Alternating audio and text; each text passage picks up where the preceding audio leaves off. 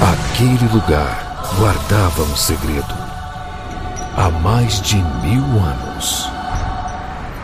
Eu ouvi falar nesse lugar que eles falam de falam de cinema o tempo todo.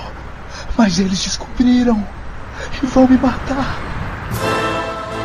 Nesse verão, só existe um lugar quando o assunto é cinema. Cinema com rapadura.com.br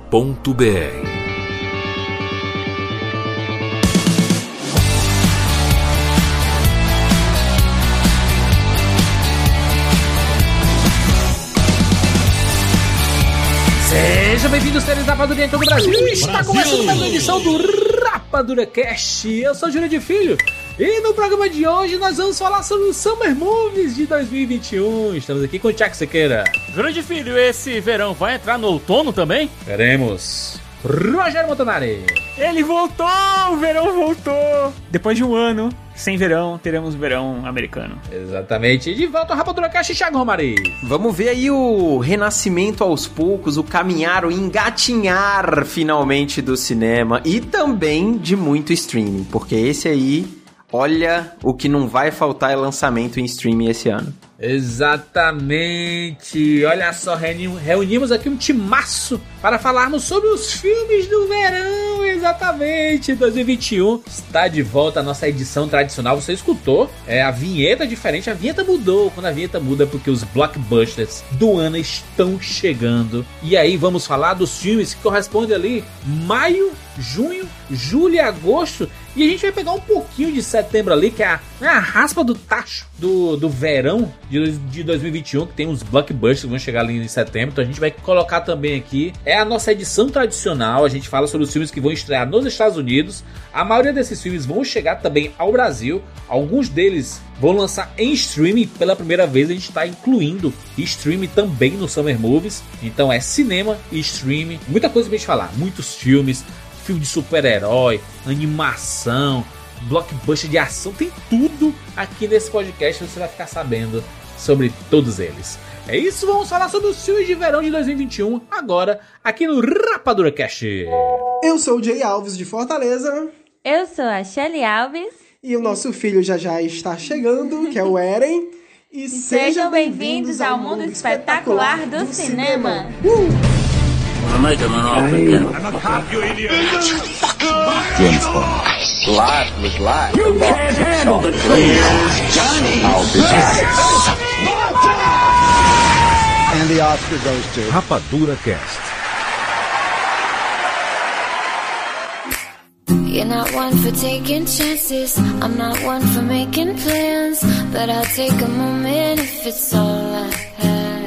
Mais um verão nos Estados Unidos. E como os cinemas nos Estados Unidos estão reabrindo com né, presença forte do público, e a ideia é que nos próximos meses esteja cada vez mais forte. Estamos de volta aqui com o Summer Movies, nosso tradicional podcast dos filmes que vão chegar nos Estados Unidos. E dessa vez a gente vai fazer diferente porque não existe só cinema. A gente sabe que nos últimos anos, principalmente nos últimos dois anos, o streaming está dominando tão forte o mercado que existem os blockbusters dos streams.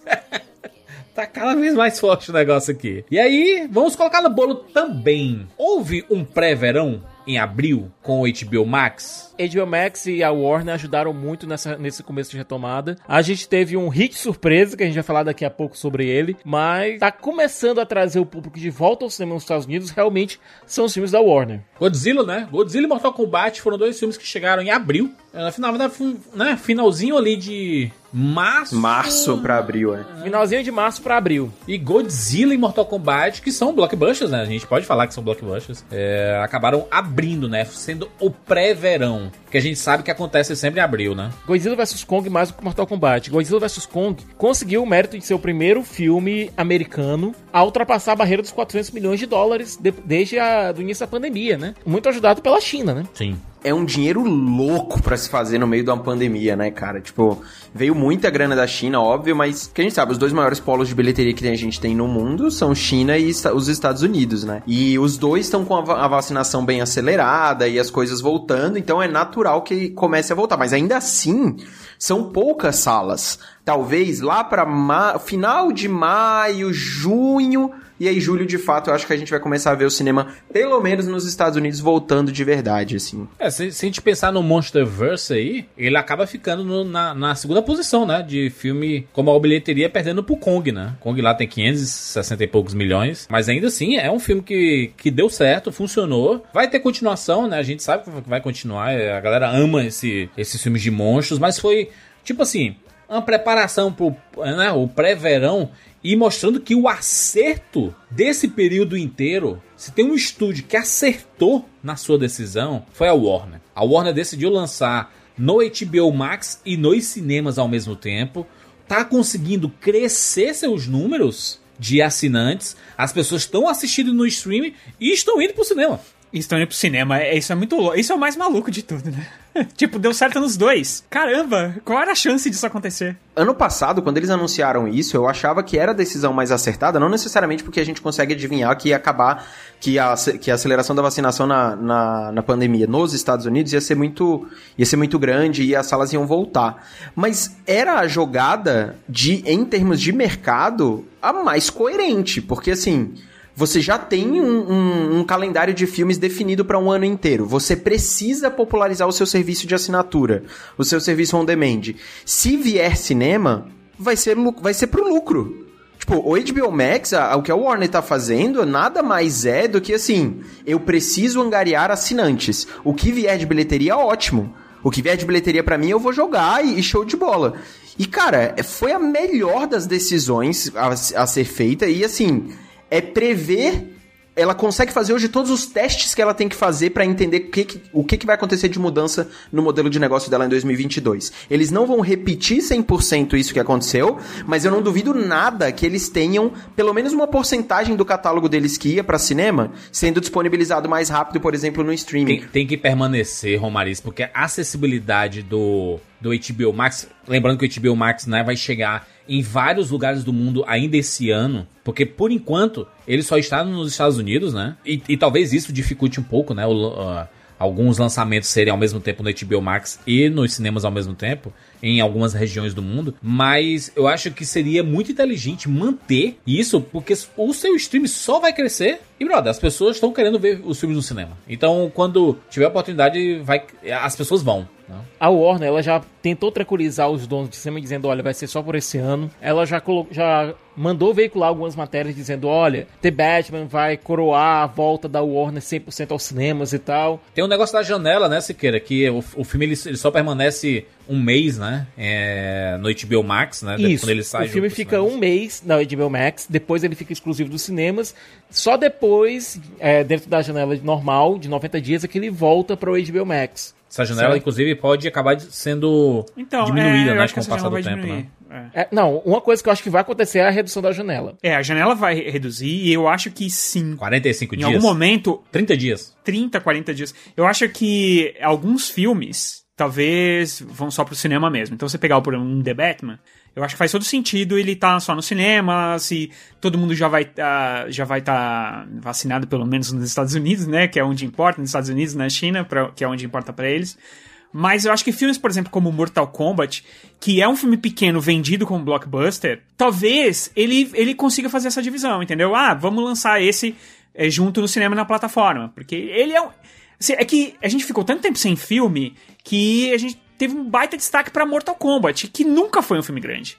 Né? A gente botou isso na nossa cabeça e a Warner falou: ok, eu vou vender ele assim então. Já que vocês acham que ele é um filme É. grande. Mortal Kombat Mas é aquele filme é. de 45, 50 milhões, sabe? É. Aquele filme de ação de médio porte, que, honestamente, em período normal, a gente só estaria dando alguma atenção pra ele por ele ser baseado, bom, no jogo. Não fosse isso, não teria, não teria Sim. ganho tanta atenção. Já Godzilla vs Kong, como o Romariz colocou, não é blockbuster puro mesmo. E eu, sendo sincero, se eu fosse, tivesse nos Estados Unidos, tivesse vacinado, certo? Eu preferia assistir o filme da primeira vez no cinema e depois reveria na HBO Max. Era o que eu faria, pessoalmente. É, eu acho que o bom, que é uma coisa que a gente sempre discute aqui, é que com o HBO Max nos Estados Unidos, né, e aqui a partir de junho no, no Brasil e etc, é que você tá dando mais acessibilidade pros filmes, né? Porque tem que lembrar que tem muitos lugares que não tem cinemas, tem muitos lugares em que... Exatamente. Não, o cinema é caro, né, brother? É muito mais barato você pagar um streaming, é, uma mensalidade, do que ir pro cinema duas, três vezes no mês. A gente tem que pensar que o que a HBO Max está fazendo é muito além do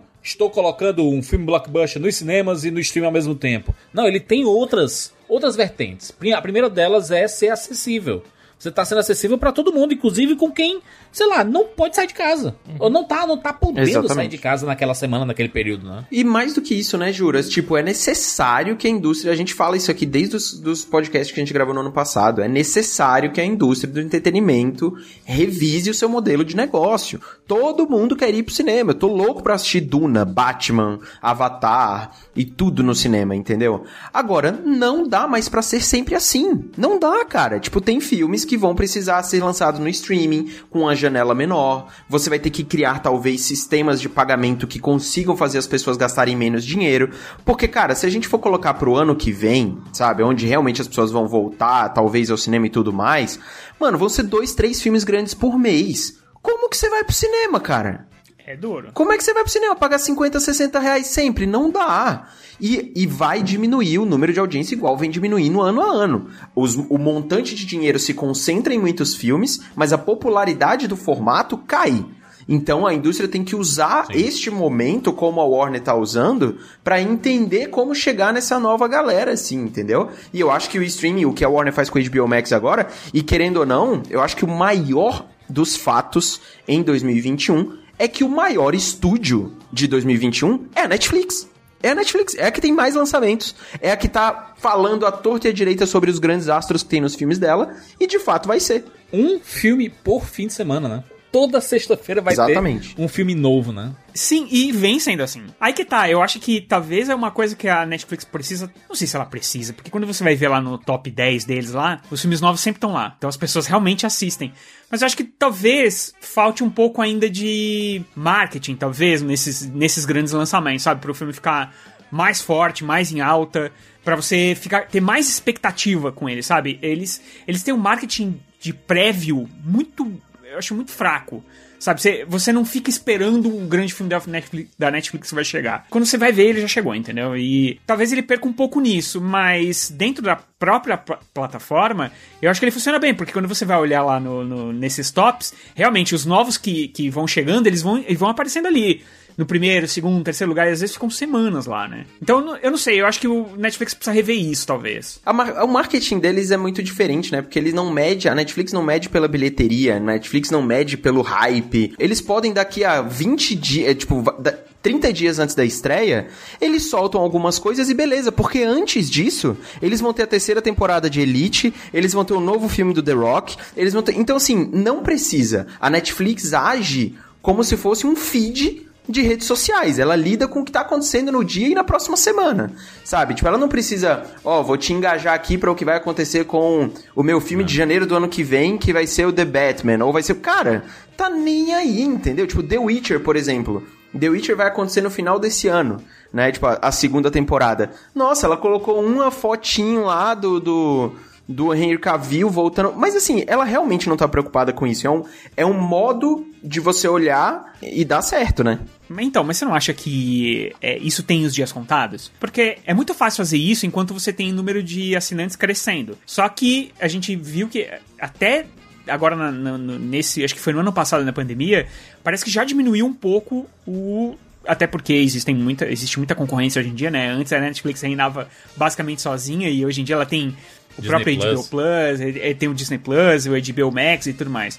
É, mas não vai ter uma hora que, tipo assim, ele precisa atrair gente pra assinar o serviço Mas, dele? Ro- Rogério, o problema É, da cara, Netflix sei. é que nesse período ela cresceu além do que ela estava esperando. Então por isso É. que o crescimento recente dela foi baixo, porque ela cresceu tipo absurdamente. O crescimento dela de 2020 foi anormal, cara. O- a Netflix nunca diminuiu o número de assinantes. Ela diminuiu a taxa ridícula de crescimento que ela tinha É, nos outros trimestres de 2020. Foi basicamente isso. E o, o próprio Reed Hastings falou, né? Ele falou isso no ano passado, no Q3 do ano passado. Fechando o ano fiscal, ele falou, gente, esses números que a gente tem são completamente irreais. E ano no, no, pro- no primeiro trimestre de 2021, a gente vai ver uma queda nesse crescimento, porque é natural, né? Tipo, a gente vai ter uma desaceleração desse crescimento. Mas eu acho que assim, cara, a Netflix hoje ela ainda está preocupada em expandir para ter mais assinantes? Sim. Só que eu vejo a Netflix em outro momento da indústria, ela tentando entender qual é o seu próximo passo de receita, sabe?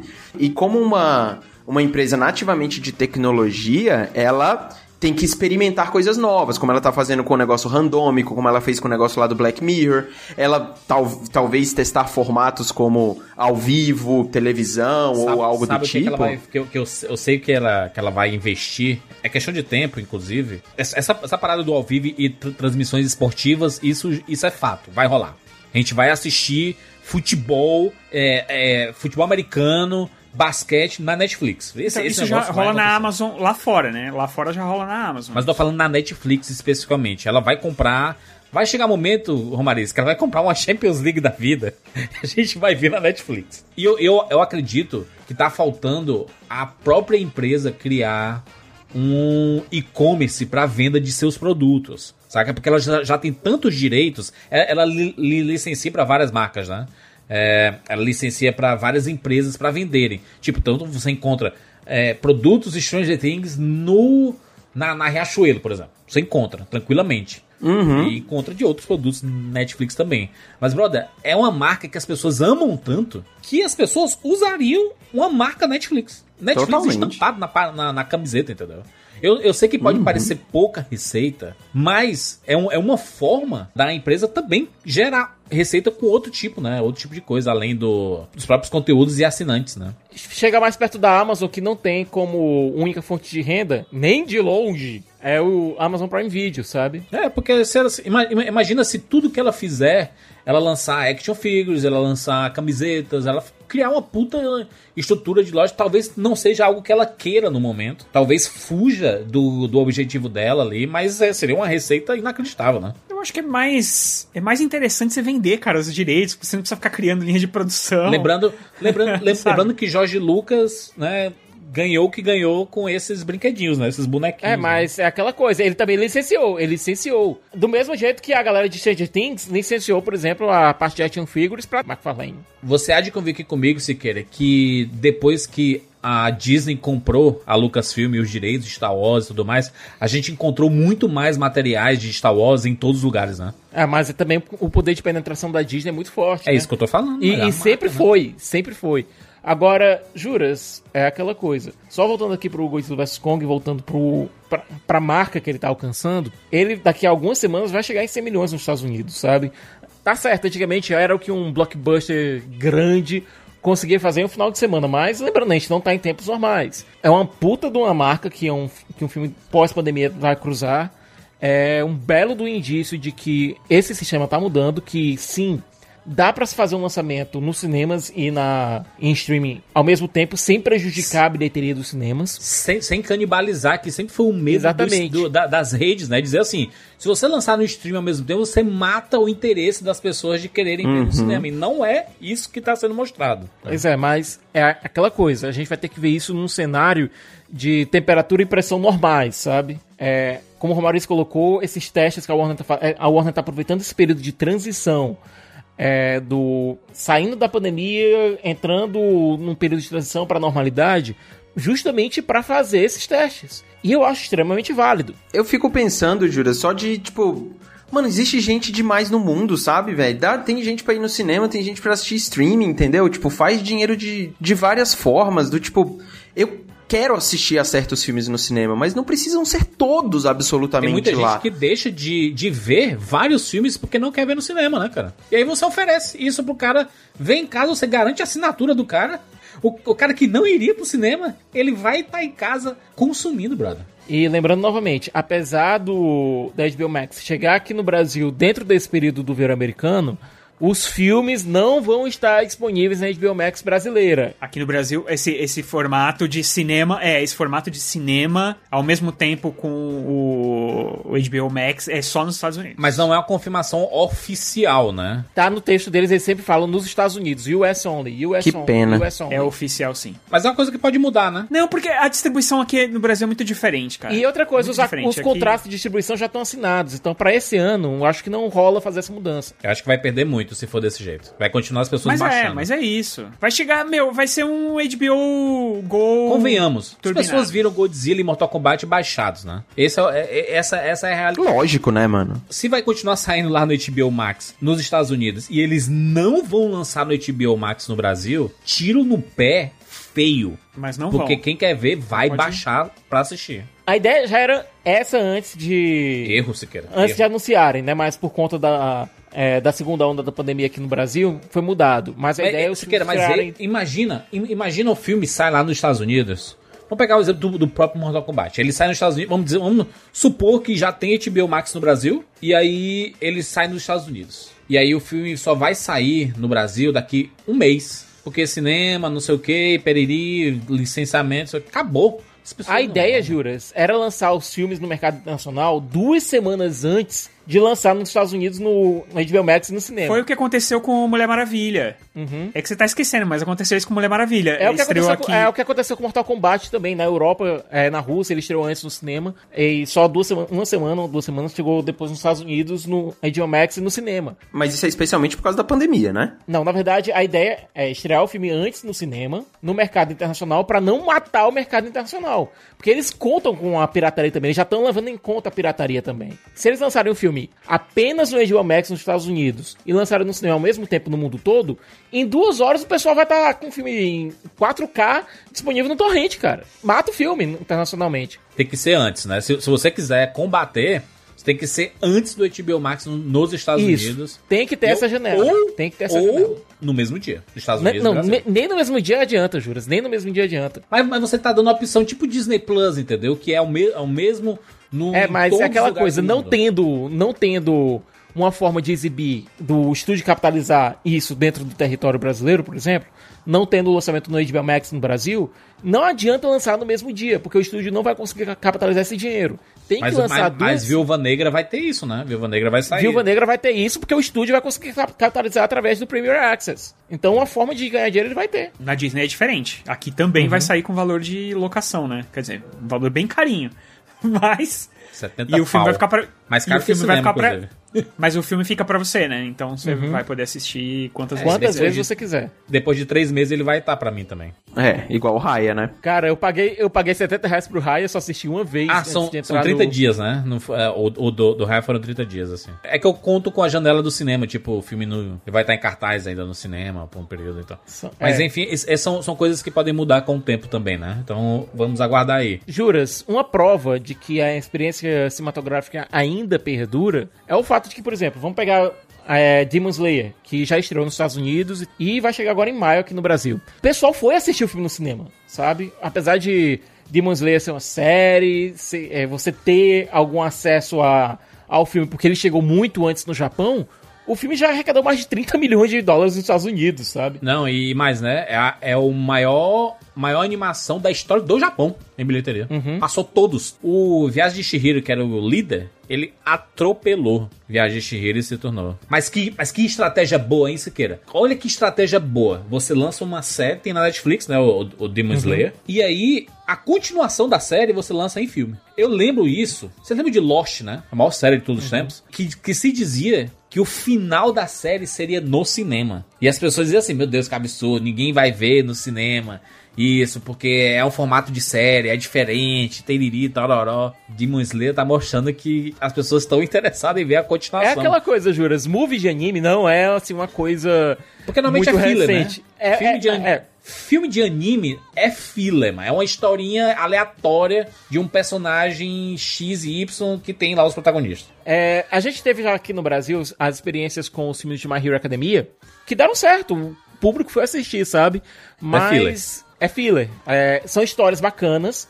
É, no caso de My Hero Academia, são autorizadas pelo mangaka, mas pelo mangaka responsável pelo, pelo mangá e pelo anime, inclusive algumas ideias do é, algumas ideias que ele tinha para ser exploradas mais para frente no, no anime, no mangá e no anime, acabaram migrando para os filmes, mas que não, não teve essa proporção de Demon Slayer, sabe? Demon Slayer, a arrecadação foi gigantesca. É porque ninguém a esperava isso. se quer, as pessoas amaram o anime, as pessoas são apaixonadas por Demon Slayer. Muita gente fala que é um dos melhores animes dos últimos anos.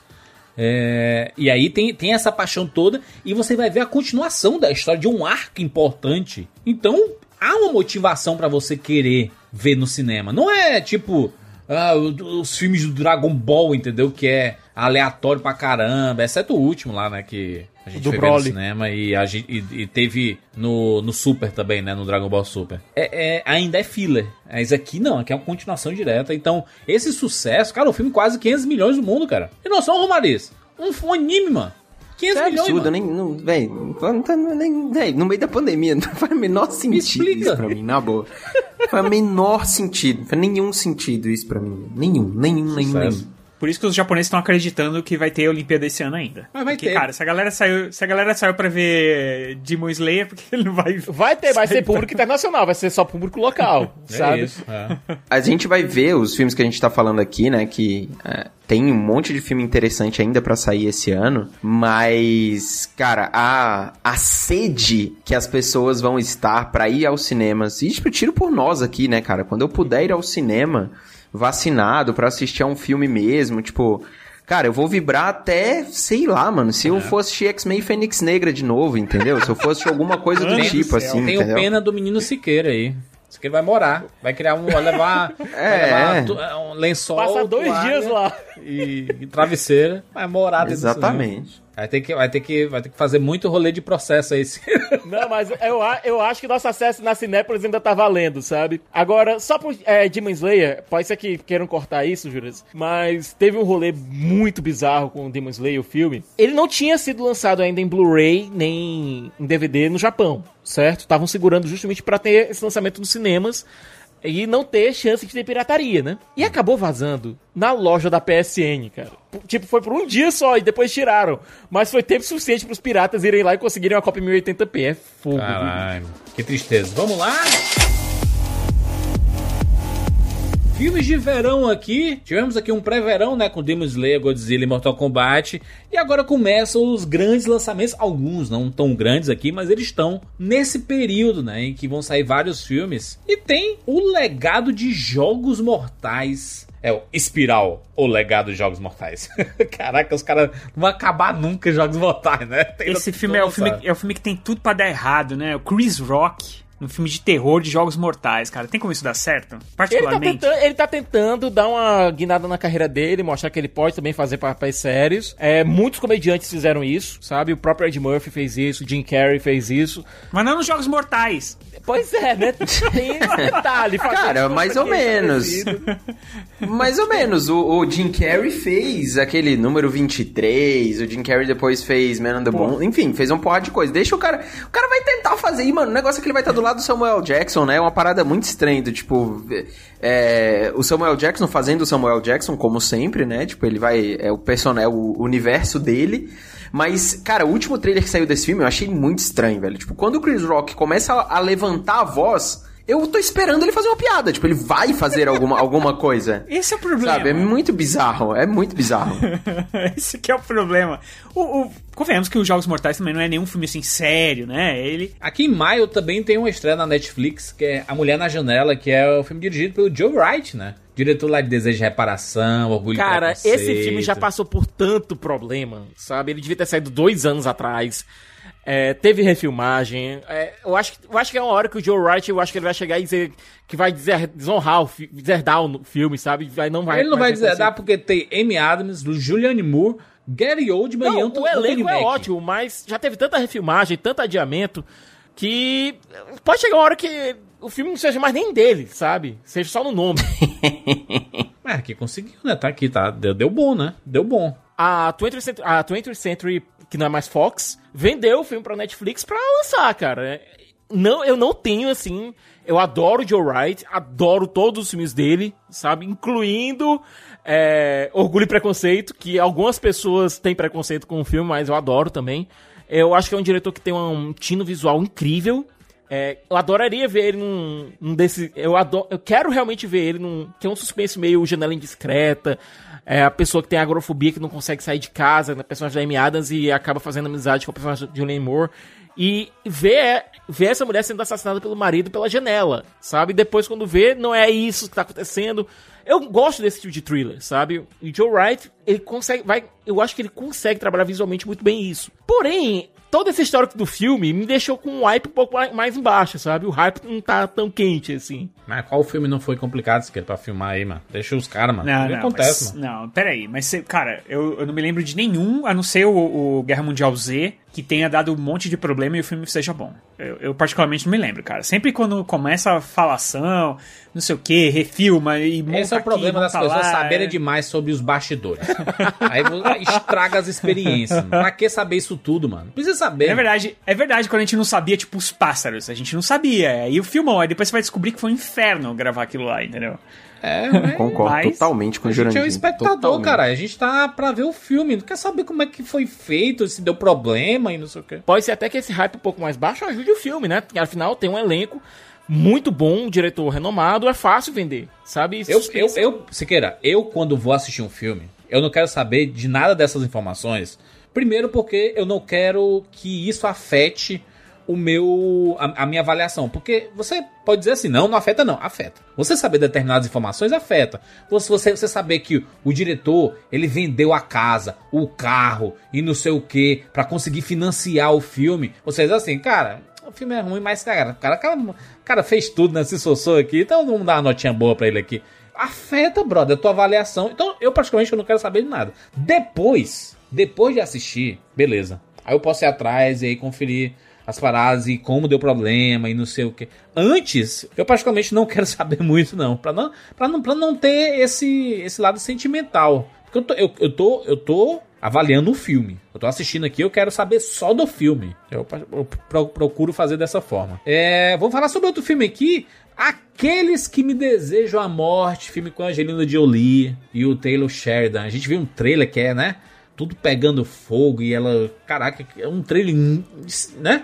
Inesperado. Cara, é, eu gosto muito do Taylor Sheridan, sabe? Eu gosto muito do Taylor Sheridan. Adorei Terra Selvagem, adorei Sicário, adorei a qualquer custo. Agora, ele deu uma, uma tremida agora com Sem Remorso, né? Que é baseado no, no livro do Tom Clancy, que não é lá essas coisas, sabe? É um filme de ação bem, bem padrão. Mas, pra mim, tem o Taylor Sheridan como roteirista, e aqui ele tá como roteirista e diretor, eu já fico bem interessado no longa. Vi o trailer e, tipo, não consegui me passar nenhuma mensagem de algo diferente, sabe? Do tipo, falei, nossa, lá vem um filme que não, não vai me dizer nada, sabe? Do tipo, olha, eu olhei pra aquele e falei, nossa, é, é uma propaganda da tela quente passando na Globo. Exatamente. Pra Uma mim, parada meio, meio sem alma, assim. E não, eu não vi nada. Mas tem a Angelina Jolie, né? Saudades, saudades da Angelina Jolie fazendo blockbuster, caralho. É, fazendo filmes, né? tipo, no geral, assim. do- tipo, ela. Depois que eu vi ela lá na foto dela nos Eternos também, tipo, achei, porra, a Angelina Jolie voltando e tal.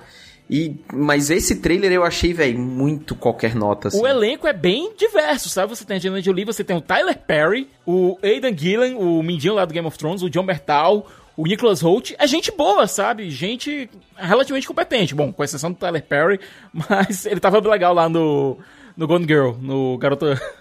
é, no Garota Exemplar. É, é um elenco o, bem interessante. O Oscarizado Tyler Perry, né? Não foi um Oscar competitivo, né? Então, assim... Não, mas foi um Oscar, foi, foi um homenageado, pelo amor de Deus, mano. Ah, ele é importante pra caralho na Ele é indústria, importante né? pra Tipo, é muito eu até falei no importante, Twitter, é na hora que ele ganhou o Oscar. Eu posso não gostar dos filmes do Tyler Perry, mas eu respeito pra caramba tudo que ele faz pela indústria, sabe? Respeito pra caramba o fato de que ele tá dando voz pra muita gente, que ele tá produzindo muita coisa pra de cineastas que não teriam voz normalmente. Eu posso não gostar do Tyler Perry como realizador, mas como produtor, eu respeito muito ele. O problema, o problema desse filme, além do nome, que convenhamos, é, cara, é muito.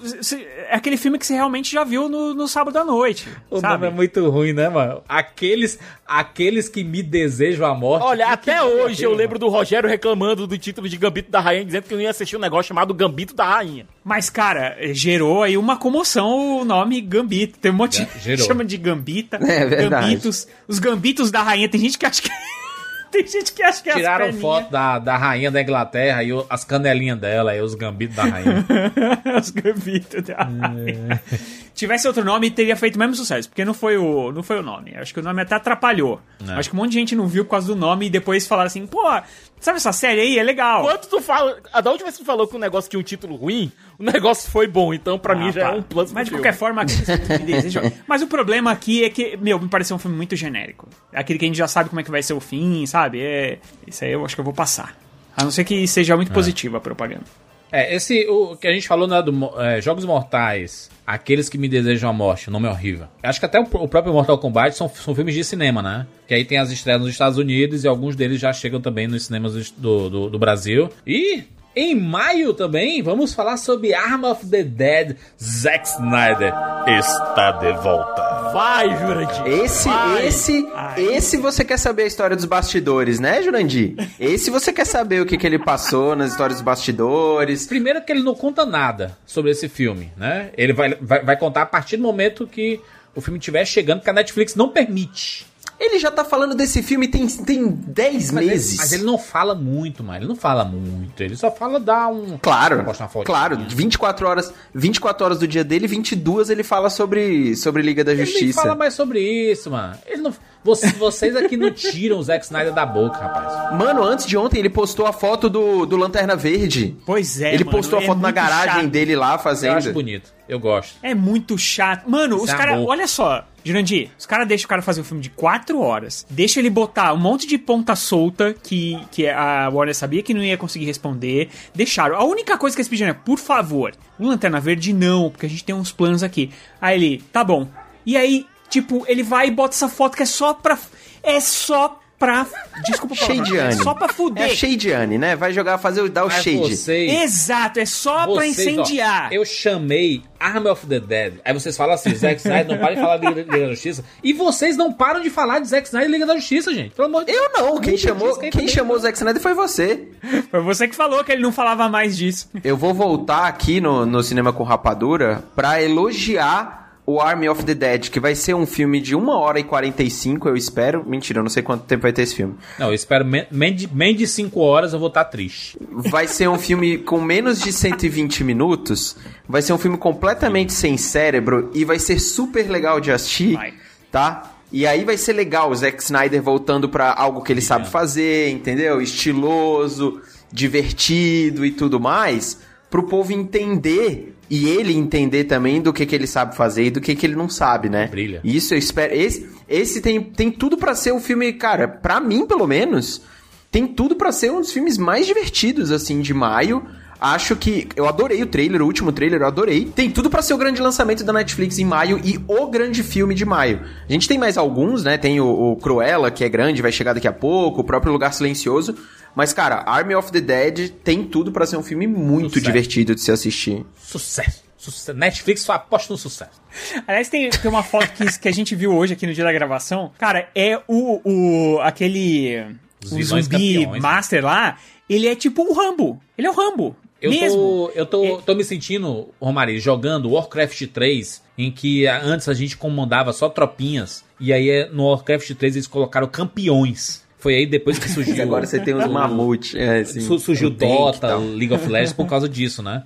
E aí tem vo- Você começa a jogar lá com os campeões e aí você assim, caraca, Arma of the Dead vai ser isso. Vai ter um monte de zumbis, zumbis semi-inteligentes e alguns inteligentes que comandam os bandos. Caraca, bom demais, mano. É, não, muito legal. Muito legal. A gente já tinha visto isso em Eu Sou a Lenda, né? Em vários outros filmes. Sim, sim. Mas eu acho que. Só que a própria, a própria Warner, quando tentou fazer em Eu Sou a Lenda, quis cortar isso pra trocar por algo mais tradicional. É porque o Solenda é mais sério, né? Aqui é mais divertidão. É mais galhofa. é muito galhofão, galhofa. assim. Mas o próprio filme do Romero, se eu não me engano, é o, é o Terra. Não, não é o Terra dos Mortos, é o. O terceiro filme dele, eu esqueci o nome agora. Que é o depois do filme do shopping. Eu acho que é Arm of the- of the Dead mesmo, sei lá. Ele já tinha também esse negócio de ser uma base, era uma, só que era uma base do exército, e os zumbis começavam a a ter consciência. Então eles começavam a fazer coisas. Mano, É, Resident Evil pensar 4, e mano, tal, o, zu- mas- o zumbi com sniper, mano. O que eu, mas o que eu quero, mas o que eu quero é isso aí, mano. O que eu quero é ele, cara, tem um zumbi no cavalo, velho. Eu quero Tigre, isso mesmo, eu quero é Tigre zumbi, Tigre bicho. zumbi, é isso aí, mano. Eu quero, se é pra pirar, tem que pirar. Tá em Las Vegas, sabe? Do tipo, você vai usar todo o visual que tem ali de uma cidade, uma das cidades mais bregas do planeta Terra. Entendeu? Tipo, abraça o capeta literalmente e faz um negócio estiloso. Eu acho Mas que é tá muito. certíssimo. ach- achei, achei muito maneira a ideia, Romariz, de, de ser assim, ó, o mundo. O mundo escapou, né, da, da- de- do vírus zumbi, exceto Las Vegas, que eles conseguiram fechar, né, pra não. Pra não sair dali. Mas virou um lugar extremamente rico, infestado de zumbis, mas com muito dinheiro lá dentro. Com muito dinheiro lá dentro. Então vamos botar aqui uma equipe de mercenários pra pegar essa grana. no meio dos zumbis bom. controlados por seres inteligentes. É, aí bota uma zumbi maravilha e um zumbi Rambo. Pô, Olha demais. que fantástico, cara. Esse Pô, filme tem demais. tudo pra ser incrível. Vai me desculpar. Aqui mais pro final de maio, a gente tem a estreia no Disney Plus, né? Através do Premium Access, você pagando 70 balas. E cinemas ao mesmo tempo. Cruella. Emma Stone fazendo a Cruella aí. Mais um filme de vilão, né? É uma Disney. remontagem punk rock da Cruella, mostrando a origem dela. Arlequina, a gente vai né? ter. é, não, não exatamente, Juras, porque a, a ideia aqui da Cruella é mostrar como um. Eu acho que tá mais perto de uma versão fashionista do. É uma mistura de Coringa, Coringa. com. Com o Diabo Veste Prada, sabe? Eu acho que tá mais pra Coringa mesmo. É, é uma mistura de Coringa com fa- Diabo Veste Prada. A gente tem ela tentando ser um ícone fashion. A gente tem, vai ter a identidade dela anteriormente, antes dela montar essa identidade da Cruella de Vil. Não vão colocar ela querendo matar cachorrinho, não, né, mano? Vai, Não vai. vai, eu não Vai, pior que o cara. último trailer mostrou que é isso. Ela vai sequestrar cachorro, bicho. Eu não acho que vão deixar ela, tipo, assassinando o cachorro. Não vão. Não. Não vão. A Disney não vai fazer isso. A Disney não vai fazer isso. E, Não vai. gente, eles Não vai. conseguiram, eles conseguiram que a Florence Welch vai fazer uma música nova pro filme, entendeu? Então ela não Sim. colocaria. Não, a Florence Welch, eu acho que não, não participaria do negócio desse. Nesse sabe? universo em que estão saindo filmes sobre vilões, é, em que você cria uma simpatia por eles, é, você não pode colocar eles fazendo esse tipo de rolê que é matar cachorro. Matar cachorro você. É, é- é regra de roteiro, né? Existe em livros de roteiro isso. Se um personagem mata um cachorro, ele é vilão. Então, mas, mas é- o negócio é que a Cruella, na verdade, nunca matou um cachorro, né? Ela quer um casaco de cachorro. O problema é que ela vai ter que mandar matar os cachorros. E aí eu achava que, principalmente baseado no primeiro trailer que saiu, que esse filme não ia tocar nisso. É, que ia ter uma piadinha ali, que até tem uma piadinha no trailer, né? Com os cachorros latindo pra Um ela. dálmata.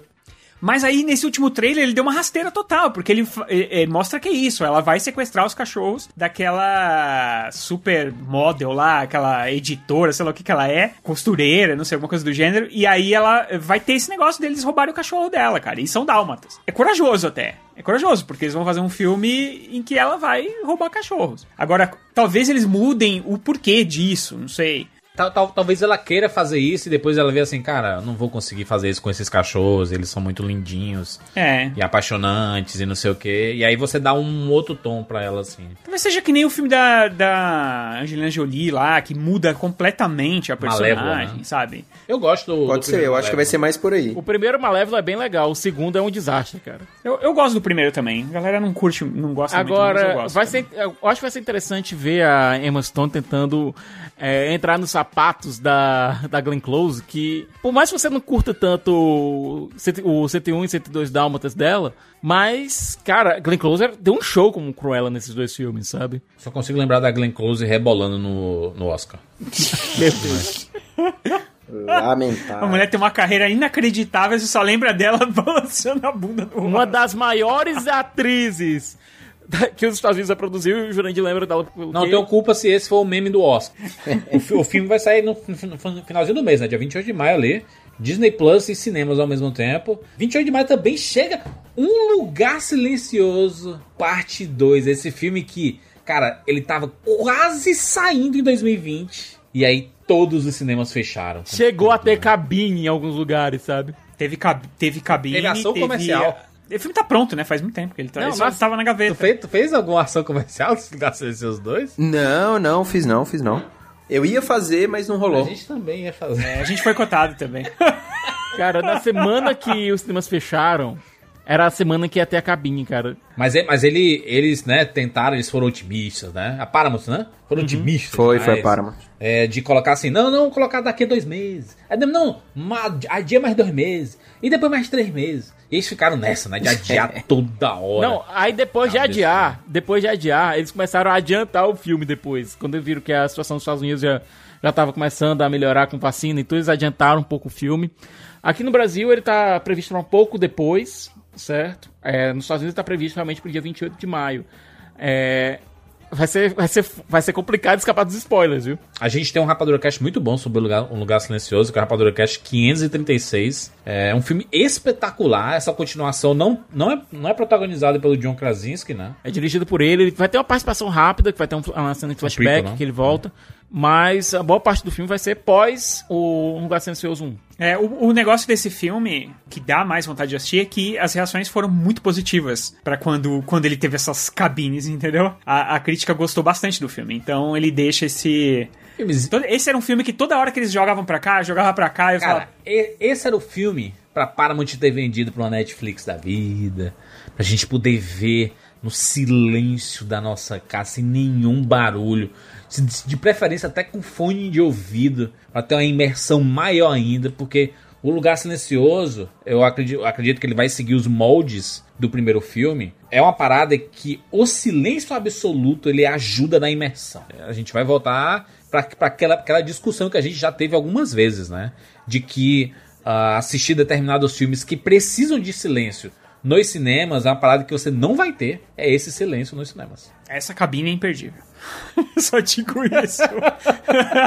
o público que. né?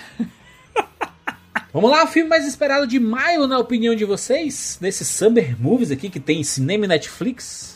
Aliás, cinema e Army of the né? Dead, né? Army of the Dá pra Dead. dar essa carta Army aí, né? Do Army of the Dead. Snyder. Eu também. Brilha, meu amor. É brilhar não é muito com ele, não, né? Esse negócio de brilho não tem Caraca, muito filme Mas tem- colorido demais, mas aí vai ser sucesso. É um negócio que a, Netflix, depois que viu as primeiros, os primeiros cortes, di- diferente do, né, do Kevin Tsujihara, a Netflix, quando assistiu aqui os primeiros momentos de Arm of the Dead, falou assim: Meu Deus, que isso? Quero tudo. Fizeram um prequel já, já filmaram uma prequel. Vai ter animação, vai ter quadrinho de Arm of the Dead, vai ter tudo. Sucesso demais! Sucesso demais! Vamos lá para junho!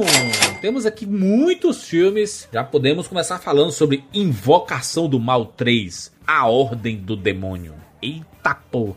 Aí, aí, aí é- eu acho que, olha, é a minha, é a minha franquia de terror favorita, talvez no momento assim, sabe? É, principalmente porque vem da, vem da mente de, de James Wan. Acho que é um cara, um dos mais proeminentes cineastas que a gente tem aí. Tipo, além de um baita diretor, ele é um produtor de muitas ideias bem criativas e tudo mais. É, Só que, cara, o nome que tá por trás aí é o cidadão que fez o A Maldição da Chorona, que eu Sim. acho um filme bem fraco. Michael Chaves. Eu esqueci o nome. Isso, é, eu acho um filme bem fraco, mas eu estou segurando as minhas esperanças na dupla protagonista, né, Vera Farmiga e Patrick Wilson, que vão, vão reprisar o papel do, do, do casal Warren, baseado num, num caso real, no primeiro caso de um cara que, que usou a possessão demoníaca como justificativa para o julgamento dele, né, que ele foi acusado de assassinato. Então, aí tem tudo tu- todas as pecinhas ali estão tão montadas para que a gente tenha um filme legal. Porém, não é o James Wan que tá dirigindo. Aí eu acho que o negócio começa a ficar um pouco mais frágil, Perde sabe? muito, porque James Wan, ele assina Invocação do Mal 1 e 2. É, Invocação do Mal 1, a gente basicamente conheceu ele ali, né? No, num filme grande blockbuster, apesar dele ter um envolvimento desde o começo da carreira lá com Jogos Mortais, né? Os Jogos Mortais que a gente falou aqui já. E acho que sente, porque, cara, Invocação do Mal 2, que é um filme que o James Wan estava simplesmente livre, 100% livre. Ele brilha em direção. Eu acho um pouquinho inferior ao primeiro, porque o pr- primeiro é impactante demais. Mas ainda assim, dois filmaços e, e perde muito não ter o James Wan, né? Diretor de Aquaman, de Velociraptor 7, etc. Tanto é que esse trailer não mostrou nenhum. não tem nenhum monstrinho, né? Que todos os filmes eles inventam um monstrinho diferente pra. Seja Freira. Annabelle. É. Então, nesse daí, no trailer, pelo menos não apareceu nada ainda.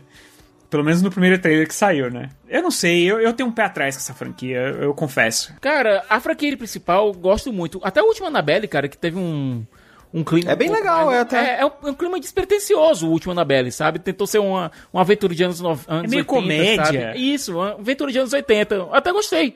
Gostei da ideia deles colocarem esse esse respiro dentro da própria franquia pra você dar uma conhecer personagens novos, o, o- a filha lá do casal Warren e tal, brincar um pouco com isso. Eu gostei, eu gostei dessa ideia. Porém, no entanto, contudo, esse terceiro filme tá me deixando com o pé atrás justamente por tentar ser alguma coisa diferente sem o James Wan tá dentro do negócio, sabe? E teve uma parada, né, Cicas? O, o, o diretor falou que este filme vai ser como Invocação do Mal encontra Seven. Aí eu falei, puta merda, que você conseguiu sepultar a minha expectativa pra qualquer coisa. Porque é um filme que vai lidar com julgamento, né? Vai ter o julgamento do cara, então vai ter uma investigação e vai ter ao mesmo tempo a questão da possessão. Mas assim, cara, sinceramente, a gente já tá muito ruim de filme. Já 2020 não foi o melhor ano do cinema. Pra, espero que eles consigam acertar e me surpreender aí com essa parte de terror, porque eu gosto muito de Invocação do Mal. Vamos falar aqui sobre Em um Bairro de Nova York, o famoso In the Heights, que as pessoas estão aguardando a né, adaptação de cinema do musical lá do Lima da Miranda, né, esse monstro sagrado que esse ano de 2021 ele vai lançar quatro filmes. Meu Deus do céu. É um, eu acho que é o grande teste pra ver se uma adaptação de Hamilton funcionaria pro cinema direto, sabe? Sem ser uma, uma filmagem da peça, uma adaptação mesmo. É, Lin-Manuel Miranda é um cara que tem uma energia muito boa, sabe, Pra musicais. Ele tem uma, uma vibe muito boa. É, tudo que ele faz, ele consegue colocar não só uma mensagem bacana, mas ele consegue impor ritmo, sabe? Ele consegue te fazer entrar no ritmo daquela história. Pra musicais isso é imprescindível, então eu tô muito ansioso pra conferir The Heights. Promete ser muito bacana e ele, ele- ele é dirigido pelo John M. Chu. Você já ouviu esse nome? Você conhece esse nome? Esse nome é um cara que, né, nos últimos anos aí está extremamente bem falado por causa lá do Podres de Ricos. Porém, ele não começou agora a sua carreira. Ele tem um filme que eu adoro, que é o documentário do Justin Bieber, Never Say Never. I'll never say never. Aliás, o cast desse filme é. Não, escutem, um dos- né? Tá, tá é um datado dos- daquela época. Tá adaptado pra caramba, mas é um cast único, por assim dizer, né? Gerou uma controvérsia gigantesca ali, uma, ah, de um dos participantes dizendo que o Justin Bieber seria o novo Michael Jackson. Jesus! É, mas, cara, esse, esse, esse diretor é uma, uma parada massa dele, do John Cho, é que ele topa um monte de coisa curiosa. Ele fez aquele G.I. Joe Retaliação, ele fez... É, aquele, qual, qual é aquele Now You See Me? É, dos Mágicos? Truque de mestre. Ele que vai fazer a adaptação do musical Wicked, né? Então é um cara que tá, nos últimos anos, tá sendo muito bem quisto. Esse The Heights promete aí. Tem a galera que fez Hamilton também protagonizando. Então, mu- musicalzão, tá? Musicalzão. Esse ano, inclusive, teremos muitos musicais. Muito Nossa, ele fez Ela Dança, Ela Dança, Eu Danço, esperando nada, não. dois, Vamos lá. três. Eu não tô esperando nada desse filme. Eu adoro o Hamilton, cara, mas sei lá, eu, eu acho que Hamilton é um, é um troço tão complexo, porque eu acho que tudo lá é bom. Eu acho que a história, o jeito que, que, que aquele palco se movimenta, o jeito que as pessoas eh, dançam, cantam e tudo mais. Então, não é só porque tem o Lin-Manuel Miranda que eu vou botar todas as minhas expectativas aqui, entendeu? Eu, eu não consigo ser assim. é, totalmente. Então, é, eu, eu vou pagar pra ver, mas assim, não tem nenhuma grande expectativa, não. O trailer que eu vi, pelo menos, eu não achei nada demais. Muito bem, vamos falar aqui do próximo filme Dupla Explosiva 2. Ryan Reynolds e Samuel. Jackson. Meu Deus, pra E agora com a Salma Hayek tendo um papel de destaque no filme, de central. A gente viu ela participando do filme anterior, ela era mais uma coadjuvante, mas aqui ela vai ter um papel de papel central, cara. Ela, agora vão ser três protagonistas. Você queira pra que esse filme? Nossa, pra que esse filme, né, gente? Pelo amor de Deus, né, velho? Nossa, Eu, tipo... Juro, a gente já assistiu esse filme junto, inclusive, no cinema. A gente fez um vídeo pro Rapadura sobre ele. Péssima experiência. Cara, é, é o tipo de- é o típico filme, não é nem sessão da tarde, é super cine, cara. Nossa, Não é, não é nem super cine, é domingo maior, cara. Domingo, maior. maior. Eu, particularmente, eu não entendo esses filmes que o primeiro não fez muito sucesso, não fez sucesso nenhum, na verdade. E aí vamos fazer um dois. Tipo, sério, de quem é essa grana? Entendeu? Eu não sei, eu não, não- eu não consigo entender. E aí, realmente, é difícil ter expectativa de um filme que, putz, sei lá, mano, eu não... Mano, esse nome duplo explosiva, gente, pelo amor de Deus, né? É muito, esse é muito... Não, o filme se, o, originalmente o filme se chama O Guarda-Costas e o Matador, né? É, The Hitman's Bodyguard, né? Isso, é o primeiro filme, ele tem esse título. Ele custou 30 milhões, arrecadou 176 milhões no mundo todo. Ou seja, fez algum sucesso, certo? Arrecadou mais de cinco vezes mais do que custou, sabe? Então, Justifica fazer um 2, sei lá. justi- justifica fazer um 2. Justifica fazer um 2. Ele arrecadou cinco vezes mais do que gastou, Rogério. Cinco vezes. Cinco É vezes tu, tu, tu- tu tá super exagerando o rolê, Siqueira, porque a gente sabe como é que funciona a distribuição des- des- dessas granas, inclusive do faturamento dos Estados Unidos. É, Usa, usa esse dinheiro pra outra coisa, né, gente? Usa esse dinheiro pra outra coisa aí. Porra, tipo, não precisa fazer o dois, usa pra outra coisa, só isso. Não, o pior é que o trailer já é datado, porque, tipo, o Ryan Reynolds tá lendo um segredo, sabe, nas férias dele. Ah, e tipo, eu não conheço ninguém, eu não conheço ninguém na minha vida, em lugar nenhum. E eu não tô falando isso só da minha família, eu tô falando do mundo. Que, que esteja assim, nossa, não vejo a hora de sair o Dupla Explosiva 2. Ou então que tenha um dia falado pra mim, já viu aquele filme lá, Dupla Explosiva? É legal. Nunca, nunca vi, nunca vi. É, não sei onde moram, o que comem, não sei. Ainda que em junho, Disney Plus vai lançar, aberto para os seus assinantes, Luca, mais uma animação da Pixar. Inclusive, os trailers são espetaculares, lindos. São. Meu Deus do céu, que coisa maravilhosa. Pixar, né? A Pixar mais uma vez. Inclusive, os, os artistas estão pistolas, inclusive. É, o que é meio idiotice, eu acho, mas tudo bem. Não, é, o, fi- o filme vai ser visto por todo mundo, cara. É, Eu mano, acho- qual, qual que é desse, desses caras? Ah, pensa, a animação do ano passado que fez mais sucesso foi Soul. Cara, Soul passou pra todo mundo. E aí, tipo, ganhou o Oscar. O que esses caras querem, cara? Todo mundo falou sobre, ficou na boca da galera. Eu acho que, inclusive, Luca É que, vai ser Rogério, muito mais... a pompa, a pompa do cinema, ela faz a diferença, mano. Porque É outra existe vibe um holofote muito grande. E streaming, mano. Streaming tem um destaque na capa do Disney Plus. E é falado ali. E acabou, mano. Não tem mais nada. Ah, o Soul foi isso? Exatamente. Foi isso, Soul? Só que o Soul é um filme oscarizado, né, mano? Ué, mas... É um primeiro filme Lu- que o protagonista da, da né, considerando o Pixar ali, é um negro. Isso já chama atenção, porque é diferente do que a Pixar já fazia antes. Pra, pra Disney também é diferente. Ah, é um. É, né, fa- fala de assuntos aqui que de, deixaram as pessoas emocionadas, porque a gente estava no auge das coisas da, da pandemia, então deixou muita gente emocionada, porque fala sobre morte, sobre propósito e tudo mais. Ex- existe uma temática que chama atenção. O Soul foi uma junção de fatores. Né? Tiveram vários fatores que fizeram com que o filme, inclusive, ganhasse né? os seus dois merecidos Oscars. É, não que Luca não possa ganhar o Oscar e nem possa competir e tudo É, mais. Mas, Juras, pega o Raya. O Raya custou, é, custa, você teve que pagar os 70 reais pra assistir, certo? O Raya. Sim. E, e os caras aqui, eles disseram, né, que eles estavam putos por isso. Pô, pelo menos uma taxa lá pra pagar mais e tal. Mas pega o Raya, que é um filme muito bom, é um filme muito legal, Ninguém muito falou. bonito, e ninguém falou, porque, tipo, ele custou muito caro, e agora que ele saiu de graça, uma parte já tinha assistido, outra Já parte velho, já, né? já tinha... É, então, e aí, cara, sério você quer fazer isso com o Luca também? O Luca vai acabar fazendo um baita sucesso, porque ele vai chegar pra todo mundo ao mesmo tempo, entendeu? Eu acho que eu acho que eles estão falando besteira. Particularmente, acho que a Disney tá acertando em botar ele de graça total. Agora eu acho que o Luca ele vai ter um caminho mais complicado pro Oscar, porque esse ano já já teve o próprio Raya, que foi uma animação bem bacana, e o Família Mitchell, cara, que é uma das melhores, uma das coisas mais divertidas que eu vi nos últimos anos em animação, desde o próprio Aranha Verso, sabe? Então, Mas o negócio do Luca aqui, Rogério, é porque o Luca ele foi prometido ao cinema, né? Os caras trabalharam aqui 4, 5 anos nesse filme, prometido que ia sair no cinema, e ele vai sair no streaming, né? De graça. Eles vão ganhar o dinheiro do mesmo jeito, cara. É sério, eu juro que eu não entendo esse papo. não, o, o medo deles é a Pixar virar a segunda divisão, sabe? Por conta disso. Sim. É, não, É, tipo, aí você já vê dois filmes, né? Sendo colocados direto em, em, em streaming. Tipo, eu entendo, cara. É uma, é uma questão de. Acho que mistura ego, mistura expectativa. Eu acho, eu acho natural, mas assim, é um reflexo daquilo que a gente falou no começo do cast, da indústria, do jeito que ela, que ela olha o cinema como uma parte.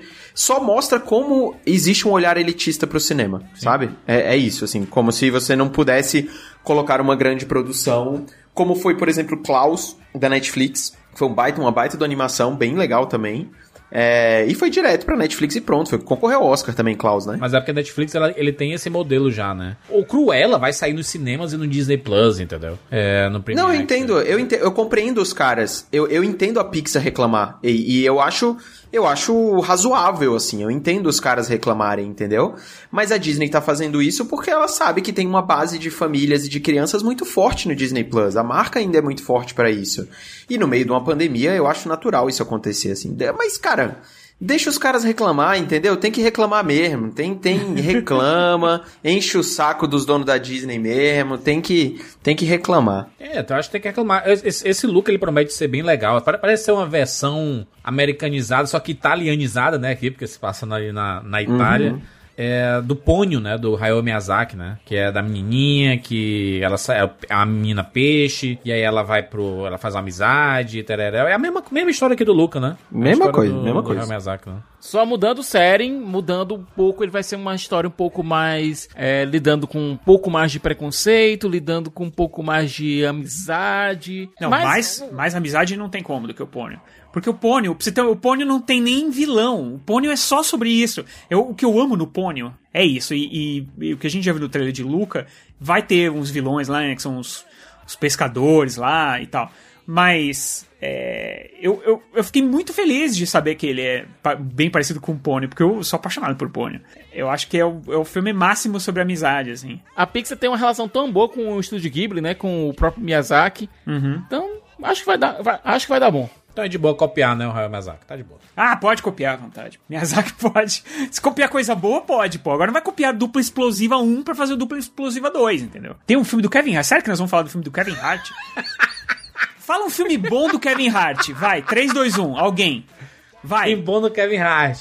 Filme bom Fala aí, do Kevin. Hart. Vamos lá. Nossa, faço a menor ideia, nunca vi, velho. Não tem. Não existe filme bom do Kevin Hart. A única coisa boa do Kevin Hart que eu vi foi uma vez ele né? participando daquele. Não, não é eles aí. Daquele. Não, o, o Jumanji. A melhor, Jumanji. a melhor coisa que o Kevin Hart fez foi aquele. Como é que é aquele programa lá que você tem que comer umas pimenta? É Hot Ones, eu acho. E ele faz um que ele tá bem engraçado nesse. É isso. E, A melhor e coisa só. que o Kevin Hart fez foi a amizade com o The Rock. Isso. É, acho que no Jumanji ele tá. Vai, Jumanji ele tá bom. E aquele meme lá que ele faz o olho pro lado, assim. É, só. tipo, de resto, não, velho. O resto eu tá passo. bem de boa. É o, o filme que a gente tá falando aqui do Kevin Hart, é o Paternidade, né? Inclusive é um. A gente não falou nem o nome do filme.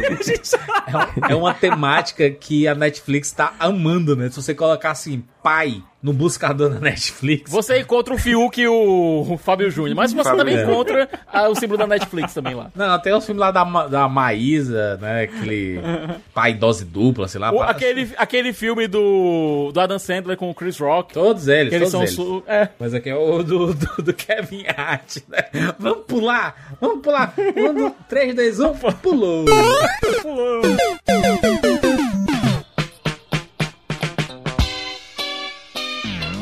Próximo filme aqui ainda em junho, ali chegando nos finalmente do mês de junho. Vamos falar sobre Velozes e Furiosos 9, rapaz! A saga Velozes e Furiosos. Caraca, hein? Nono filme. Gente, gente, essa franquia, ela tem 10 filmes. Vocês acreditam nisso? Vocês Ela acreditavam? completou recentemente 20 anos, Juras. 20 anos. Se a gente colocar que são 10 filmes, é uma média de um a cada dois anos. Que fantástico. Que fantástico. Eu, eu acho Show de fantástico bola. continuar. Bom demais. E inclusive Também a, acho. coragem de não colocar subtítulos e fingir que não é continuação pra atrair o público. Eles falam assim: esse é o 9 e foda-se, se você não É, exatamente, também acho. Não, é The Fast Saga. The Fast Saga. Virou Mas vocês saga. sabem, né? Porque ah, vocês aqui sabem com certeza, mas quando, quando não colocam numerais nos, nas continuações, é porque eles querem enganar o público e dizer assim, cara, esse aqui é um filme sozinho, ele funciona por si só. Então vem assistir. é verdade. Vem assistir. Porque quando você coloca dois, aí fala assim, vixe, nem vi um, então não vou ver o dois. É, é isso. Atrapalha no- na, na venda, né? É, que não é o caso de Caraca. dupla exclusiva 2, né? Que eles ligaram foda-se mesmo. então eles querem que você não assista mesmo. Cara, mas os caras falaram que iam pro espaço e eu confesso que eu, em algum momento, falei, não é possível. E aí é possível, sim, cara. No trailer tem lá os caras indo pro espaço. Agora, agora só tá faltando Viagem no Tempo no 10. sabe? A única coisa que falta. Eu acho Porque Ai, já cara. teve. A gente já teve é, soldados biônicos, a gente já teve carro foguete, a gente já teve submarino, Carro Tarzan, Ah, o- Siqueira. Carro Tarzan. um, um carro Tarzan. Vin Diesel, ele lançou um vídeo que funcionou como um trailer para esse novo Velozes e Furiosos, falando sobre volta ao cinema e tudo. Então, o, o- a Universal tá apostando muito nesse filme para ser o filme que vai trazer a galera de volta aos cinemas, não só um público assim isolado, mas a galera americana que vai junta, zoa, é, ver o filme, sabe, querendo brincar um com o outro, sabe, querendo Sim, é o filme de galera, né? O filme, é de, um filme galera, vai de sabe? galera. É um filme de é. galera. Não é um filme que você Eu vai ver sozinho e pronto e tal. Não que você vai com os amigos assistir. É, mas eu acho que é isso mesmo. E, tipo, e, e tem essa cara, né? Do tipo, é aquele filme que tem um carisma da família do Toreto. E aí agora ele vai encontrar o irmão dele perdido, que é o John Cena. e ainda tem a Charlize Theron e a Ellen Mirren no filme. Tipo, cara, é uma mistureba louca, assim, de você ver um negócio, e- sabe? E o trailer já mostra o Vin Diesel, tipo, de camisa regata branca colada e calça jeans correndo em cima de um trem que tá caindo de um desfiladeiro, sabe? De uma montanha e de repente passa o Ludacris num foguete, num carro que é um foguete. Tipo, umas paradas completamente alucinantes, assim, nada a ver, mas. Porra, se tem um filme de todos esses, talvez, que a gente falou aqui, que eu gostaria de ver direto no cinema, é esse, sabe? É esse. Tipo, ah, putz, qual desses aqui todos você quer ver até o final de junho você gostaria de ir pro cinema? Pô, eu acho que seria esse filme, sabe? Porque pra ver com a galera, pra você rir do ridículo, é, eu acho que é o filme que tem a cara de cinema de verdade, assim. Outro filme aí que vai chegar também, na Netflix aqui no caso, é America The Motion Picture. É basicamente Cara, uma versão zoeira do, do, do Hamilton aí. Cara, E- eu e- assim, eu tive, um, eu tive uma vibe tão grande de Teen America vendo o trailer. Total tinha América, né? Clássico tinha América. Tem o George Washington fortão, assim, com aquele cabelinho de He-Man. é muito É o doido. Shane Dayton, né, fazendo o- George Washington. É, ele mesmo, é. Tem o Simon Cara- Pegg, vixe Maria. Simon Pegg deve estar fazendo quem? O, o Rei George? O, é, o Rei George, King James. Cacilda! O, o interessante aqui é porque é a primeira animação da Netflix mesmo. Produzida oficialmente pela Netflix. Sem ter sido comprada de uma produtora, de um estúdio e etc. Aqui é E a animação tradicional, né? 2D. Sim. É isso que me espantou mais, cara. A Netflix está investindo em animação 2D. Adorei isso, sabe? O filme vai ser uma zoeira do início ao fim, sabe? Vai ser, vai ser realmente zoeira. Ele tá sendo lançado justamente numa época pra pegar o 4 de julho. Então, vai ser uma, uma reflexão interessante. Vamos lá? Expectativa? O filme de junho, na opinião de vocês? Eu vou de Luca. Eu vou de Velozes, cara. Eu vou de Velozes, Eu, acho eu que vou é de o- Velozes também. Vou de Velozes. Invocação do Mal. Ah, cara, entre ter que escolher entre eles aí que eu fosse assistir, eu acho eu confio mais no, no Vin Diesel do que no nosso querido Michael Chan- Sanches aí, sabe? Chaves. Então, Michael Chaves. Chaves, é, Sanches, ó, cu- desculpa, Michael. O, É. eu prefiro, eu prefiro o Vin Diesel. Muito bem, vamos para julho! E julho já começa com Viúva Negra. Olha a Marvel de volta aí, gente! Viúva Negra, um filme que sofreu demais com os adiamentos. É, No Disney cara, Plus e nos cinemas, né? Vai chegar no Disney Disney, Plus Plus por e cinema. 69 reais pra você pagar e assistir esse filme. 70 ou paus. ir aos cinemas pra assistir. É uma grana, mano. É uma grana. Acho que é, é um filme que vai chegar com a mela, aquela mesma sensação, talvez, do Mulher Maravilha 1984, né? Tipo, talvez até um pouco pior, né? De você já. Nossa, putz. Já era pra esse filme já ter lançado há muito tempo Já, e tudo já vimos mais. 10 trailers. É pior, É, é, e- pior porque esse filme devia ter sido lançado entre Guerra Civil e Guerra Infinita, cara. E o pior, Siqueira, eu acho que. Eu acho que tem uma coisa que vai jogar contra é, a Disney nisso. Isso eu tô falando do mundinho de fãs que nós vivemos, né? É o hype que eu acho que Loki vai colocar nas coisas. E aí a gente vai ter o Viúva Negra logo depois, sabe? Né, É no meio tempo, eu acho. É, mas eu acho que como são pontos diferentes do universo Marvel, sabe? O Loki vai lidar com a coisa cósmica, temporal e tal. Viúva Negra vai lidar com a parte de espionagem, sabe? Mas sabe qual é a comparação que eu tô fazendo? É o mesmo nível de hype que as pessoas tiveram com o WandaVision. Isso. E aí foi pro pé no chão com o Falcão, sabe? Eu Eu acho que vai ser a mesma. A mesma vai ser os mesmos picos e vales, assim. Tipo, e eu, eu gostei muito do roteiro de Falcão, eu acho uma série bem legal. Mas eu acho que Loki vai ser uma parada completamente louca, sabe? E tem para mim um dos melhores atores do elenco do Marvel Studios, que é o Tom Hiddleston. E acho que o Viúva Negra tem tudo para ser um filme legal. Eu, tudo que eu vi dele até agora eu gostei muito. Tipo, achei as cenas de ação bem legais, achei a ideia boa. Porém, acho que ele vai chegar um pouco datado, infelizmente. Infelizmente. E vai ser o filme também de, de passar bastão, né? Que vai ser a substituição, né? Sai Scarlett Johansson, que morreu no... Morreu não, morreu a personagem, né? Dela, a Viva Negra É, morreu. não, morreu a Scarlett Johansson, pelo amor de no Deus. Ultimato. Cara, e coloca a Florence Pugh. Acho, am- amo a atriz, acho muito interessante é, ter uma nova viúva negra, mas é foda essa substituição, né? Personagem envelheceu, vamos colocar uma mais nova. Vai Não, cara, fuder, nos quadrinhos a Helena é uma personagem bem diferente da, da Natasha, sabe? Tem personalidades completamente distintas, interações com os outros personagens é bem diferente. Se eles conseguirem trazer uma vibe de é uma personagem nova, é alguém novo, não- ela não tá tomando o lugar da Natasha, ela tá querendo dela. Veremos. Veremos. Só ler uma notícia aqui que acabou de aparecer na minha timeline. Zack Snyder disse que gostaria muito de fazer um filme de Star Wars. Eu sei muito sobre isso, mas eu acho que eu não conseguiria sobreviver. Esse é uma- um bom posicionamento. Era só pra fazer esse adendo mesmo, sabe? Qual o problema, cara? Olha, vocês perseguem tanto o Zack Snyder que ele não pode mais gostar de nada. Eu só fiz um adendo. O Zack Snyder. Ele salvaria Star Wars. Ave Cristo, pronto, agora sim. Star Wars.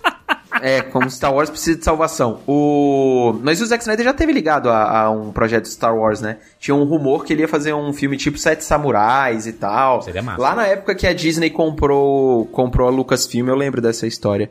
Mas eu não duvido nada. Tomara que ele, que ele, que ele dê a volta por Acho cima. que é o que tá faltando na Disney é o Zack Snyder. E aí ele entrando na Disney, ele vai pra Marvel também, aí vai fazer um filme na Marvel, um filme de Star Wars Juras? e uma animação pra Pixar. E eu... Uma animação pra Pixar é muito a cara do Zack Snyder. É, ia ser Tá muito falta engraçado só que ele ganhar um mesmo. Oscar. Só falta ele ganhar um Oscar depois. Vai ganhar aí muito pronto. em breve. Fica anotado aí. Em julho, vamos aqui ainda no, no- na meiuca. Meiuca de julho, chega Space Jam, um novo legado. Caraca, meu Deus, teremos aqui o Cara, LeBron. esse Space Jam, ele tá querendo ser basicamente o que Detona Ralph 1 foi pra Disney, sabe? Tá querendo Sim. ser pra Warner que Detona Ralph 1 foi pra Disney. E, e vai- e vai dar bom. É, vai lidar com a questão da internet. A gente vai ter participações de várias IPs da Warner. Easter eggs. Cameos. Vibe jogador número um, né, Siqueira? Um monte de Vibe jogador número ali um. escondido ali. É porque o, o Siqueira falou aí, ah, vai ser a vibe Detona Ralph. Detona Ralph não tem 10% do que tem de easter egg aqui no, no trailer de Space Jam. É. E, e outra, né? Só pra dizer que o filme chega aos cinemas brasileiros dia 15 de julho e estreia nos Estados Unidos dia 16 de julho, caindo por terra esse rolê de vocês aí duas semanas antes, não sei o quê.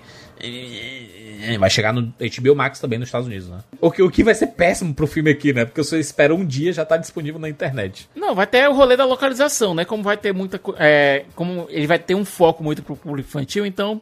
Pelo menos vai ter localização, dublagem, essas coisas. Vão dar uma ajudada, né? Cara, é, é, vale, uma, vale uma discussão toda sobre isso depois, sobre é, quando lançar o HBO Max, né? Porque é foda, vai sofrer a galera do cinema, mas invariavelmente a pirataria vai, vai acabar fazendo a, vai acabar fazendo a vez, como já tá fazendo, né? Não adianta. Eles vão ter que procurar outras saídas. A primeira delas poderia ser baratear os ingressos de cinema, é, porque eu, eu pensava que essa crise toda ia fazer com que eles barateassem e, e só tá ficando mais caro, na verdade. É que a pirataria não pega tão, tão, tanto assim esse, esse público infantil, porque. por- Exatamente porque, pelo que o Sicas fa- o Sicas falou, por causa da dublagem. Vamos lá, julho ainda temos Old, o novo filme de M. Night Shyamalan. Ou O trailer desse um filme é aí. maravilhoso, hein? Muito bom. Olha, eu vou te falar. E eu, Loucura. eu assisti, eu assisti uma série por causa do senhor, senhor Romariz, que é Servan. Servan? Servan? Servant. Servant. Servant. Servant, aham. E assim, o negócio é assim, ele é só produtor executivo, mas tem muito a cara dele. E aí É, me deu totalmente. muita saudade do Shyamalan é, raiz. E aí eu tô achando que aqui no Old ele vai, ele vai embarcar nessa. Pouco dinheiro, Shyamalan com tudo. Então, é, eu achei extremamente empolgante. A gente, tá- a gente até gravou um vídeo, eu, Juras. Foi. Na hora que a gente assistiu esse trailer, a gente falou, não, vamos gravar um vídeo agora. Porque é, foi muito, muito empolgante esse negócio de uma praia que a pessoa envelhece e, vai, e as famílias vão, vão, vão ficando todo mundo velho. Cara, eu achei muito bom isso. É que a gente falou, né? Isso assim, M. Night Shyamalan, tira o dinheiro dele. Tira o dinheiro dele. É, exato. Tirou o dinheiro dele, meu. Inclusive, nesse, nessa série, a Serva- Servant, é, a filha dele dirige um episódio. Alguns, ela alguns. roteiriza. Ela dirige alguns episódios, é. É, Acho, acho que ela dirige dois episódios e roteiriza alguns. É, e, e a mulher leva, ó, leva, leva jeito, viu? Ela manda mal leva bem. jeito, manda super bem. É uma série muito boa aí do Apple Plus. Vale a pena. Mas a gente tá falando de Old, né? acaba entrando na discussão porque é aquela coisa, muita gente não curtiu o que o Shyamalan fez com a conclusão da trilogia Corpo Fechado. Eu sou um deles, odiei vidro. A gente tá- tinha visto uma retomada dele, a visita foi muito bacana. É, o próprio Fragmentado foi muito bacana, sabe? E então Servant meio que veio, veio como um, um cartão de visitas do Shyamalan pós é, dizendo que consegue ainda entregar o negócio, sabe? Interessante. Vamos lá para mais um filme. Temos G.I. Joe Origins Snake Eyes. Pra quê, Comandos em ação. Ação com você no comando. É, não sei pra quem Pra é esse quê? filme. Eu não sei. Sério, ô Romariz, pra quem é esse filme, Romariz? É pro Siqueira? Cara, é tipo, sei lá, deve ser, né, mano? Deve ter um público aí pra esse Hoje em filme. dia a molecada tipo... não, briga, não brinca mais de G.I. Joe. Eu não vejo mais. Não vejo em loja Não, mas eu acho que nem é. Eu acho que é uma pegada. Eu acho que é uma pegada meio Mortal Kombat, assim, sabe? É, eu acho que é um. Misturar uma nostalgia com, uma, com um visual um pouco mais atualizado e tal. É, e também a Paramount tentando usar as franquias que lhe restam nas mãos, né? Tem isso também, tipo. É. Precisa usar os bonequinhos que tem lá pra ver se consegue fazer alguma coisa. G.I. Joe já teve dois outros filmes, aqui, né, também. Literalmente. É. A- a- esse, esse, é, esse é o terceiro filme, né? Mas ele não tem o The Rock, né? Porque o, o primeiro não, Não, tinha, né? não. Que é aquele G.I. Joe, que era o- só o Shane Tatum. Aí A o origem segundo de tem o The Cobra. Rock. né? É, o primeiro foi o G.I. Joe, a Origem de Cobra. O segundo foi o G.I. Joe, Retaliação. Que eles mataram o personagem principal no primeiro terço do filme. É, tipo, num segundo, 10, 10 minutos de filme eles matam o cara. Pois é, e esse terceiro agora, a ideia é revitalizar a franquia através do personagem mais conhecido dela, que é o Snake Eyes, que é o ninja, sabe? Todo mundo adorava o Snake Eyes. Então eles estão fazendo um filme centrado nele. Eles vão trazer alguns personagens da franquia maior. É, a Scarlet tá de volta, vai ser a Samara Weaving dessa vez. É, a Baronesa tá de volta, com vai ser vivida pela Úrsula, Corberó. Então eles estão tentando trazer um pouco mais de diversidade pro elenco. Eles diminuíram muito o escopo. Eles diminuíram muito. Os outros dois filmes tinham sido blockbusters imensos. Tinha o The Rock no 2, pelo amor de Deus. Então agora eles estão diminuindo o escopo.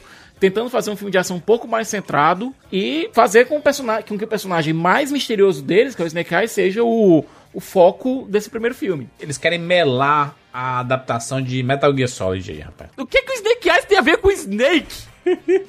Né? Vai nem chegar nem perto disso. Falei que esse filme era pro Siqueira, você viu que ele sabe todas as informações? Claro que sabe. Você quer até hoje fica brincando com os bonequinhos aí, rapaz. Você se diverte.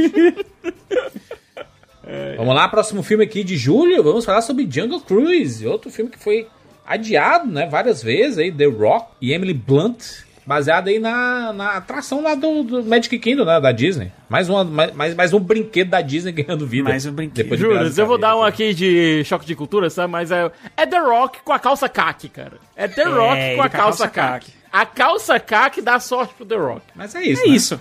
É. É.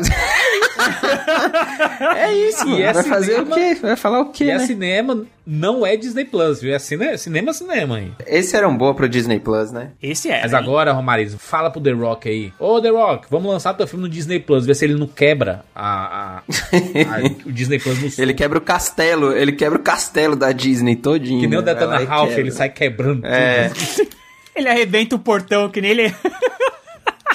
Esse, esse tipo de filme, Rogério, é de é blockbuster desse tamanho, assim, como é, é, o Jungle Cruise, ele tem tem muita gente que tem contrato de bilheteria, né? Então não tem como lançar É, no totalmente. Não, isso aí é, Totalmente. isso aí é. Mas podia. streaming. É isso, é. Dia. Mas é isso, né? É aquele filme aventurão do The Rock que a gente já É. sabe. O próximo filme pra gente fechar mês de julho aqui, vamos falar de Green Knight. Filme lá do Dave Patel e da Erin Kellyman, né? Que é a meninazinha lá do... A Carly. Ela tem bem cara de participar de filme medieval, sabe? E eu vou dizer aqui uma coisa. Eu sou fã das sagas arturianas, sabe? Eu tô doido pra ver como vai ser essa, esse retold da história do Cavaleiro Verde através de uma, uma... Eu acho que é uma linguagem um pouco mais sombria, sabe? O, tra Pelo o trailer filme- loucaço, né? Filme da o trailer A24, é louco, né? cara. É, Cara, eu, eu imagino um filme de lendas arturianas pela A24, pra ver se é uma coisa bem louca.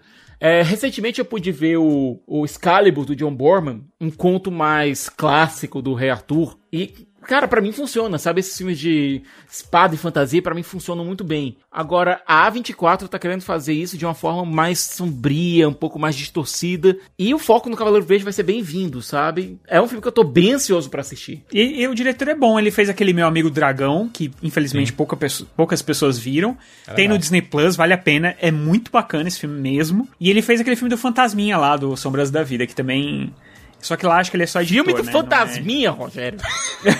No filme, Mas não é o filme do Fantasminha? introspectivo e triste pra caralho. A mulher tá lá, triste, e de repente vem lá o, fantasminha de Não, não é lençol. fantasma. Meu Deus, esse, esse filme é Meu pesadíssimo. Deus, Rogério. É o filme do Casey Affleck que você tá falando? É o Ghost Story. É, né? não é o filme do fantasminha? Que ele tá lá, ele vem andando assim. Tu, tu, tu, É só que eu acho uma, uma descrição um pouco, pouco respeitosa pra um filmaço desses. Fantasminha é, é o Gasparzinho, Rogério. Gasparzinho é fantasminha. Eu achei que você tava falando do Gasparzinho. Eu jurava que você tava falando do Gasparzinho. É, de- é do lençol, é porque tem o lençol e tal. é lençol, o olho, é, o olho preto. Mas é, é. metafórico, Rogério, pelo amor de Deus, mano. Mas não tô Fantasma. xingando o filme, não. Eu tô falando que o cara é bom e que o filme é bom. É, que- é, é que nem você falar assim, não, sabe aquele filme lá do, da Marvel, do Genocidinha, do Thanos? Não, se eu tivesse falado assim, um filminho de fantasma é uma coisa. Mas eu falei que é o filme do fantasminha. Mas enfim, enfim, eu tô doido pra ver o David Lowry brincando com as crônicas arturianas. É, o Dev Patel como Sir Gawain. Vai ser bem interessante. O, a história vai ter um, um quê mais new gameano, por assim dizer, né? Então, muito curioso pra ver. E assistam Sombras da Vida, que é um filmaço. Filmaço. Não é fantasminha, tá, gente? Não, não, vá, não vá com esse plot de fantasminha, não. Que você vai, vai se surpreender. Inclusive. É o filmaço do fantasminha. Expectativa ou filme de julho, na opinião de vocês aí. É, Vai, Romariz, você que vai escolher Viva Negra, porque tu é Marvete aí, só escolhe as coisas da Marvel. Não, eu. Pra mim, o filme de julho é Viúva Negra, né? Tipo, não tem. É óbvio que é. De grande filme, é óbvio que é Viúva Negra. Mas se eu fosse escolher assim, do que, que eu tô mais curioso pra ver de todos esses aí, ainda que não entrasse nem na minha lista de 10 mais esperados do ano, eu acho que é o Old do Shyamalan, né? Tipo, eu, eu sou um fã de Servant, acho uma baita de uma série legal. Que mistura uma porrada de gênero e é basicamente uma peça, né? Porque todo se passa dentro de uma casa de dois andares. É, e, e eu acho que mostra, pra mim, mantém ali o Shyamalan como um dos, dos diretores mais importantes que a gente tem na geração. E eu- tudo que ele lança, cara, por mais que seja uma bosta às vezes, eu tenho muita curiosidade de ver o que, que ele tá aprontando, sabe? E, e como sempre, ele é genial pra fazer trailer, né? Tipo, eu nunca vi um trailer ruim do Shyamalan na vida. E, e, e esse é a mesma coisa. Então eu fico com, com Viúva Negra a maior expectativa, mas acho que guardo ali a surpresa pro Old. É o filme pra se ver em julho, é o, é o que a gente tá mais curioso pra ver. Até gente- eu me lembro de uma entrevista do Tom Hanks, que ele falando que os filmes da Marvel iam ser muito importantes pra essa retomada. E é verdade que os filmes da Marvel vão ser muito importantes pra essa retomada dos cinemas, pra ver como é que o público vai reagir nos lugares onde os cinemas são abertos. A Disney tá apostando no seguro, colocando no, no Disney Plus também. É uma tática interessante. É, mas eu tô muito, muito curioso pra ver o é, The Green Knight, Cavaleiro Verde. Porque, como eu falei, eu sou fã das, das sagas arturianas. Faz muito tempo que a gente não tem um bom filme de Rei Arthur, da, é, da saga do Rei Arthur nas telas. A gente teve aquela coisa lá do Guy Ritchie que eu não, consigo nem contar aquilo ali direito. Viúva Negra tá é a minha cabeça, eu tô querendo ver. é o filme mais interessante pra assistir, tanto do ponto de vista continuação do, do universo cinematográfico da Marvel, tanto do ponto de vista de mercado, mas eu quero muito ver o, o Cavaleiro Verde. Jungle Cruise. Não, brincadeira. Old. Chamá-la. Eu quero muito ver o. Vi- o Viúva Negra. Quero bastante ver o Viúva Negra. Até porque vai ser uma homenagem tardia pra maior vingadora de todas. Vamos lá, vamos para agosto. Agosto, vários filmes e o mês já começa com O Esquadrão Suicida do James Gunn, que desistiu da Marvel para ir para a DC. Que desistiu da Marvel, Jurandir Filho? Você tá doido? É brincadeira. Só pode ser É, brincadeira. quando, quando, quando a Marvel não queria abraçar James Gunn, ele foi para um lugar onde abraçaram ele. Aí faz mais sentido. Eu acho que essa foi uma das maiores confusões que Hollywood já fez, né, cara? Se você for pensar bem. Porque foi uma loucura, cara. Pensa que a gente é, tava outro dia precisando marcar uma live pra poder conversar sobre isso, sobre toda a situação chata da, da- da- dos, dos tweets que, que ele tinha escrito e da demissão dele da Disney. E aí depois. é, cara, com tudo. Olha só a reviravolta que o mundo deu, cara. Não, e ele só como- cresceu, né? Se você pensar né, Ele nisso. só cresceu. É sim, sim, sim. Essa é a maior demonstração que cancelamento só impulsiona as carreiras. É, então, mas no caso dele, quando a Disney trouxe ele de volta, confirmou ele, Guardiões da Galáxia Guardiões. 3, é um atestado de tipo, cara, erramos, entendeu? Sim. É, o caso dele, o cancelamento foi uma parada muito, né, do tipo, óbvio que ele cometeu uma cagada monumental naquelas Sim, merda tweets, que ele né? falava e tudo mal e tudo, mas assim, cara, não é... é, eu acho que era uma época muito de, de ânsia, da, como hoje a gente tem na internet, de cancelar, as pe- não só cancelar, mas invalidar uma pessoa por completo por qualquer erro que você comete, né? Tipo, qualquer erro que você comete, você fala, "Ah, você não leve pra, é, não leve mais, não serve mais pra nada, não sei o quê. Tipo, e, Acaba mano, a carreira, é, mata a pessoa, né? Como fizeram com. É, e tweets vários. antigos, né? Tweets, Tweets antigos. antigos tinham mais de 10 anos e ele já tinha pedido desculpas por eles. Exatamente, sabe? exatamente. Era, era numa época que o James Gunn tava trabalhando na Troma, sabe? Que é uma companhia que fazia filmes B, que era pela zoeira mesmo, sabe? Cara, era a galera que fez Vingador Tóxico, sabe? Foi o vacilinho do Bob Iger aqui, né? Bob Iger falou assim, recebeu um- umas notificações lá da galera. É, disse assim, exatamente. Ô, Bobinho, Bobinho, olha aqui seu funcionário, o que é que ele tá fazendo. Atropelou todo mundo. Inclusive, deve, deve nem ter falado com o Kevin Feige. Demite esse cabo aí, rapaz. É, não tinha como. Eu acho que a Disney realmente também não tinha muito o que fazer ali, a coisa cresceu demais. Não, e aquela coisa, Mas- a Disney esperou a coisa esfriar, esperou ele tá fazendo o Esquadrão, o Esquadrão Suicida pra Warner pra depois anunciar o retorno dele. E aquela coisa, o James Gunn, é, ele ficou com dois empregos bem complicados, porque ele, tá, ele terminou agora o Esquadrão Suicida, o filme já tá pronto, certo? Já tá todo editado, montado, com efeitos especiais, tudo direitinho. O filme tá literalmente pronto. Agora, ao mesmo tempo, ele tá fazendo a série do Pacificador pra HBO Max, que é um produto relacionado ao Esquadrão Suicida. Terminou a série do Pacificador, ele já vai direto pra Guardiões da Galáxia Volume 3 e ainda vai fazer ao mesmo tempo o especial de fim de ano dos Guardiões. Tá cheio de, tá cheio de trabalho. Até 2023, 2024 ele tá cheio de trabalho. E o Esquadrão eu acho que tem, tem tudo pra gente ver um filme bem com assinatura muito forte dele, maior ainda, talvez mais maluco ainda do que a gente viu em, em Guardiões da Galáxia. É, e ele tentar reviver, né? Tipo aquela tragédia que foi que o David Ayer fez com, com Esquadrão Suicida e, e, e dar uma cara nova, assim, pra essa DC, mostrando que você pode ter um ter algo que seja mais escatológico, mais maluco, mais é, com piadas mais pesadas e tudo mais, sem perder um quê de carisma e, e- e diversão ali que tem que ter. Eu acho que eu acho o James Gunn um dos caras mais mais bem escolhidos assim pela DC em, em cineastas desde, desde que eles escolheram o James Wan pra fazer o para fazer o Aquaman assim. Então, tenho muita muita esperança que esse filme pode ser muito divertido. Acho que vai funcionar, sim. Tem, tem muitos. Os trailers são muito bons, né? Eu- Ok, que a DC sempre faz trailer bom, né? Então, eu sei que não é o indício, né? Não, de- mas, mas, mas, é que, tá- mas a gente sabe, o negócio é que aqui a gente sabe mais ou menos o que vem, entendeu? A qualidade atestada a gente já tem antes, né? Do, É, os o, não, Guardiões o, da tra- Galáxia é, e o, o trailer, ele, ele realmente mostra. Por que, que ele é tão bacana? Por que, que são tão bacanas esses trailers? Porque eles mostram exatamente o que a gente queria ver, entendeu? É, é, é isso, é, vai ser loucura, Violência, boca suja, paladão. muita música boa. É, vai, ser, vai ser o que ele faz. E, e eu acho que os personagens combinam demais com ele. Então tem. E, e, e outra coisa que ele falou já muitas vezes é que deram carta branca pra ele fazer o que ele quisesse. Então Cara, vai ter morte tá de fazendo- personagem. Rogério, ele tá Acabou. fazendo um filme que tem no, no cast principal de personagens da DC a Caça-Ratos 2. Não é nem o Caça-Ratos 1, é o Caça, a Caça-Ratos Bicho. 2. Depois da estrela gigante, a estrela do mar gigante, Respeite Starro, que é um dos maiores vilões da Liga da Justiça. e ainda assim é uma estrela do mar gigante. E, e outra, né? A série dele do Pacificador é do, do- É o Capitão América ao avesso, né? É o agente americano deles. Na Netflix chega a Barraca do Beijo 3. Que é o blockbuster da Netflix, viu? Isso aqui tem um Que legal, hein? cativo.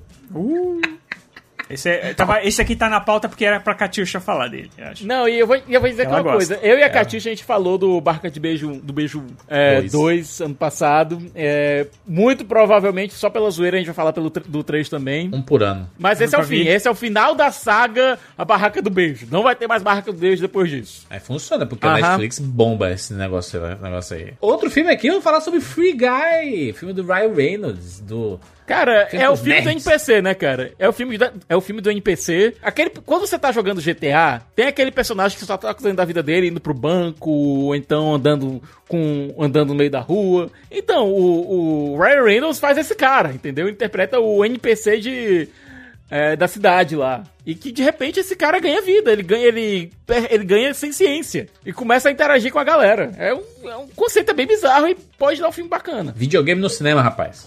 É, tem tudo pra ser o melhor filme de videogame que não é baseado no videogame, né? Exatamente. Tomado, tomado de Tipo Jumanji. isso, é. Não, não, não, ele não vai tomar o lugar de Scott Pilgrim, cara. É, em agosto temos ainda Respect, filme biográfico da Aretha Franklin. Filme que deve estar no Oscar, com certeza absoluta. Estranho estar sendo lançado aqui, né? No verão. Mas eu acho que é um filme que estava pronto já, né? Há algum tempo aí decidiram lançar aqui. A data tá meio esquisita, né? É, Não é geralmente o tipo de filme que a gente veria no verão americano, mas tá aí, né, galera? Estejam apostando em Jennifer Hudson aí. Jen- Jennifer Hudson que já é vencedora do Oscar, né? Talvez essa data mostre que eles não estejam apostando tanto assim, entendeu?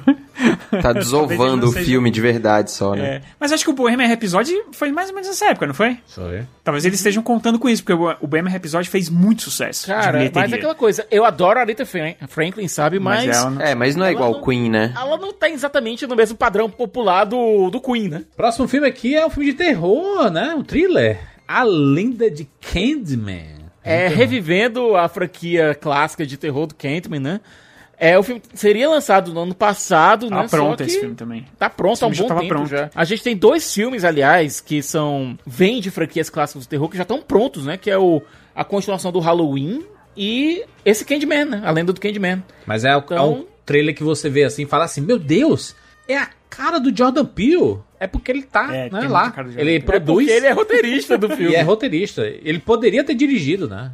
Mas quem dirige é, a- é a, é a Aninha da, Costa. certo? E o elenco é bom, sabe? A Aninha da Costa, que aliás vai ser diretora do The Marvels, Capitão Marvel 2, né? Então vai ser bem interessante pra conhecer mais o estilo dela, ver como é que ela trabalha com atores. É um filme que tem um elenco bem bacana, tem o Yaya Abdul Mateen II, tem a própria Teyona Paris. Vai ser interessante ver Eu acho que tem essa- tudo pra ser, tem tudo pra É, ser um filmaço. Tem tudo pra ser Vai um ser filmão. interessante Tem ver tudo esse ser um ressurgimento do Candyman nas telas, O sabe? problema, o problema é que o Candyman não é mais conhecido, né? Esse que é o problema, né? É, demorou tanto tempo pra fazerem o outro filme dele. Mas acho que tudo bem. Exatamente, eu acho que dá pra você reapresentar o mito, assim, reapresentar a história dele e, e tipo, se você conseguir reviver de um jeito legal, acaba virando o Halloween novamente, né? Do tipo, eu achei o, o- a, a continuação do Halloween um filmaço, tipo, um filmaço. Gostei do achei- Halloween também. Eu também gostei. E acho que pode, pode reviver desse jeito, assim. Porque, assim, ele continua uma história, mas ele funciona como um suspense sozinho ali.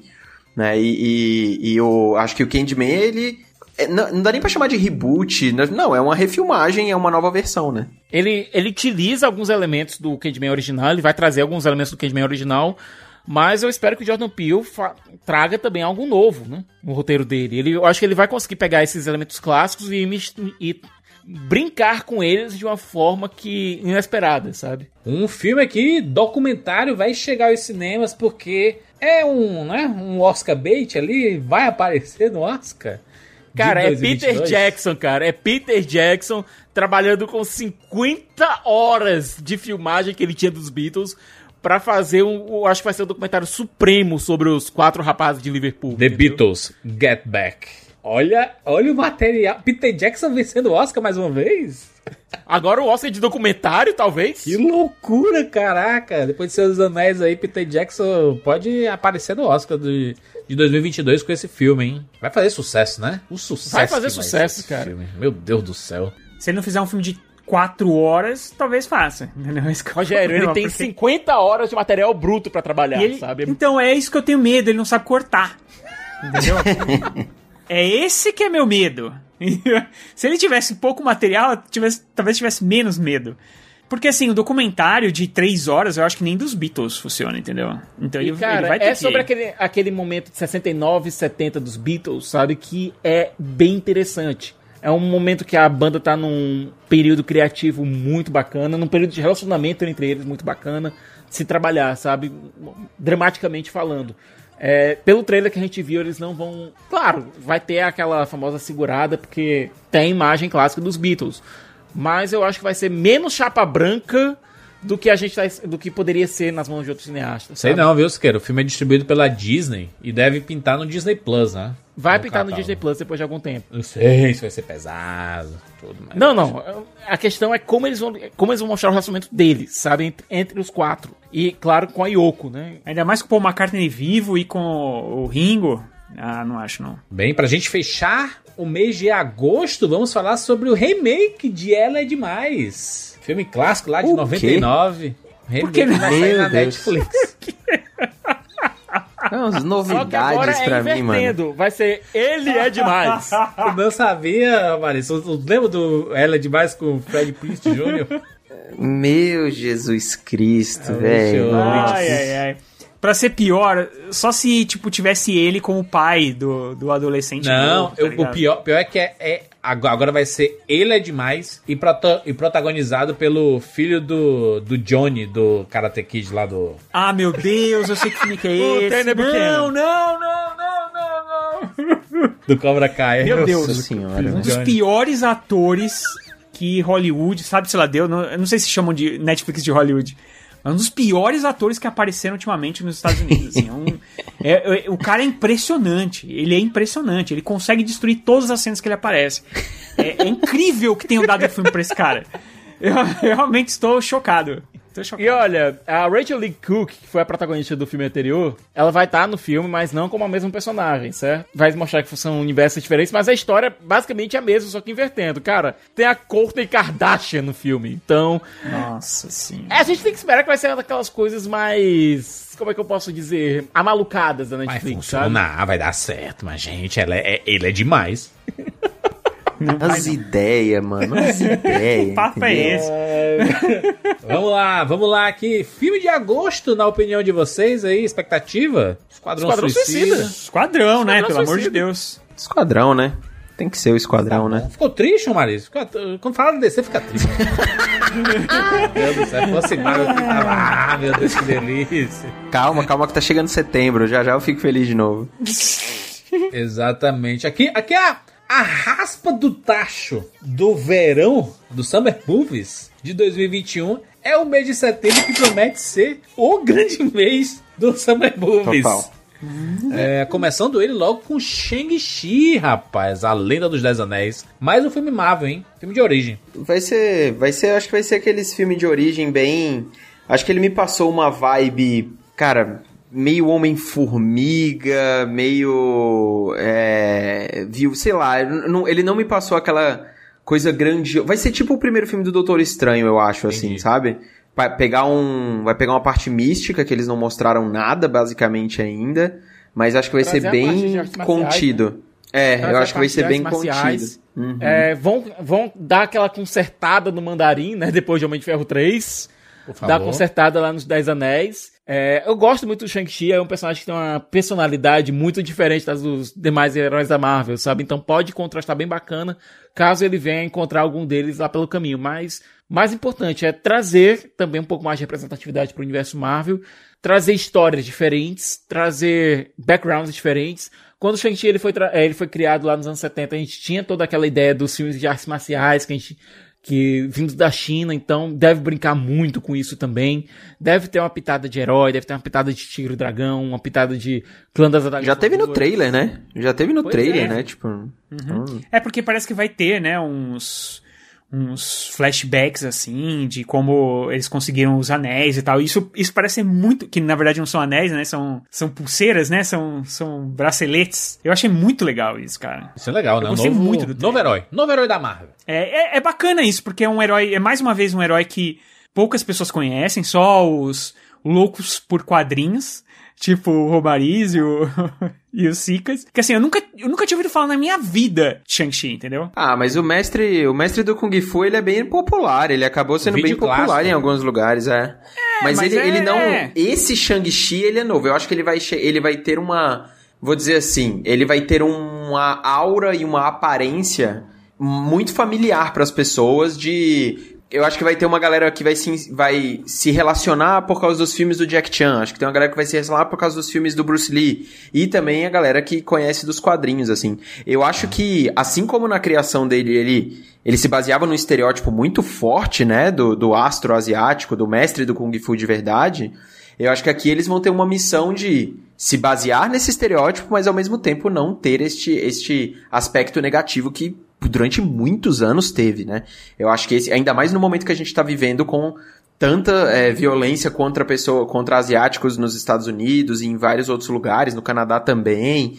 Então, é uma missão importante que esse filme tem. O Simu Liu, que é o protagonista, ele tá sendo atacado quase todo dia na internet por causa desse filme.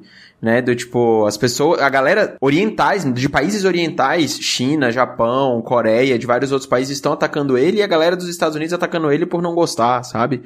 Então a Marvel vai ter um, vai ter um, vai ter um trabalhinho aí no marketing desse filme. E os, mas só, só que o Simu Liu, ele tá, apesar dele estar recebendo esses ataques, ele é um, cara, ele tá uma personalidade, esse, né, fantástica. Mais uma escolha maravilhosa da Marvel em atores que conseguem vender seu, o papel e, e é uma personalidade online também, né, as entrevistas que ele dá, um cara extremamente divertido, pra cima. Que escolha maravilhosa. E Rogério, a gente conhece aqui no Brasil Shang-Chi por, né, por outro nome, que é o Kung Fu, lá do Superman, Kung Fu. Superman. Batman, Mestre do Kung Fu. Mestre do Kung Fu.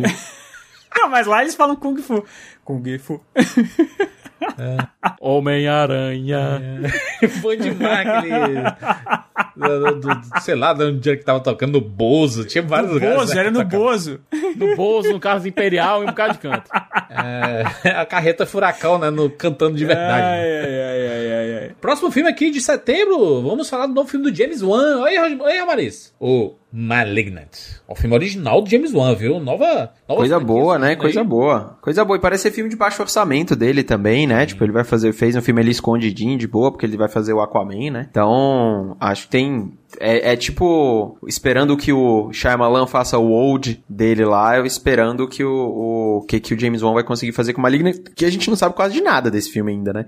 Não, Então, não tem nada. saiu uma foto, Não. saiu uma foto, um cartaz meio sombrio, assim, com um vermelho ali. É... Mas eu não duvido nada que ele faça uma ligação com os outros filmes dele, viu? Duvido nada, assim. Mas eu tô. tô eu já disse, eu sou fã, fãzoca do, do, do James Wan. Acho que ele tem um- uma assinatura muito interessante. Tô, tô empolgado pra esse também. Ele deu, ele deu uma, uma- declaração, perguntaram sobre o filme dele, ele falou assim, cara, é uma ideia original que eu, que eu tive, assim, há alguns anos, já tava com o roteiro pronto, é um filme 100% de efeitos práticos, zero tela verde, Aí, ou cara. seja, ele vai, ele vai no grosso, no grosso do terror. É, é, isso é bacana, acho que pra completar ah, o que eu falei do Invocação do Mal, que eu tenho um, um pé atrás com a franquia, é porque assim, eu acho que todos os filmes da, da franquia, principalmente os dois principais, né? O 1 e o 2, eles. é, eu acho que eles sempre começam muito bem.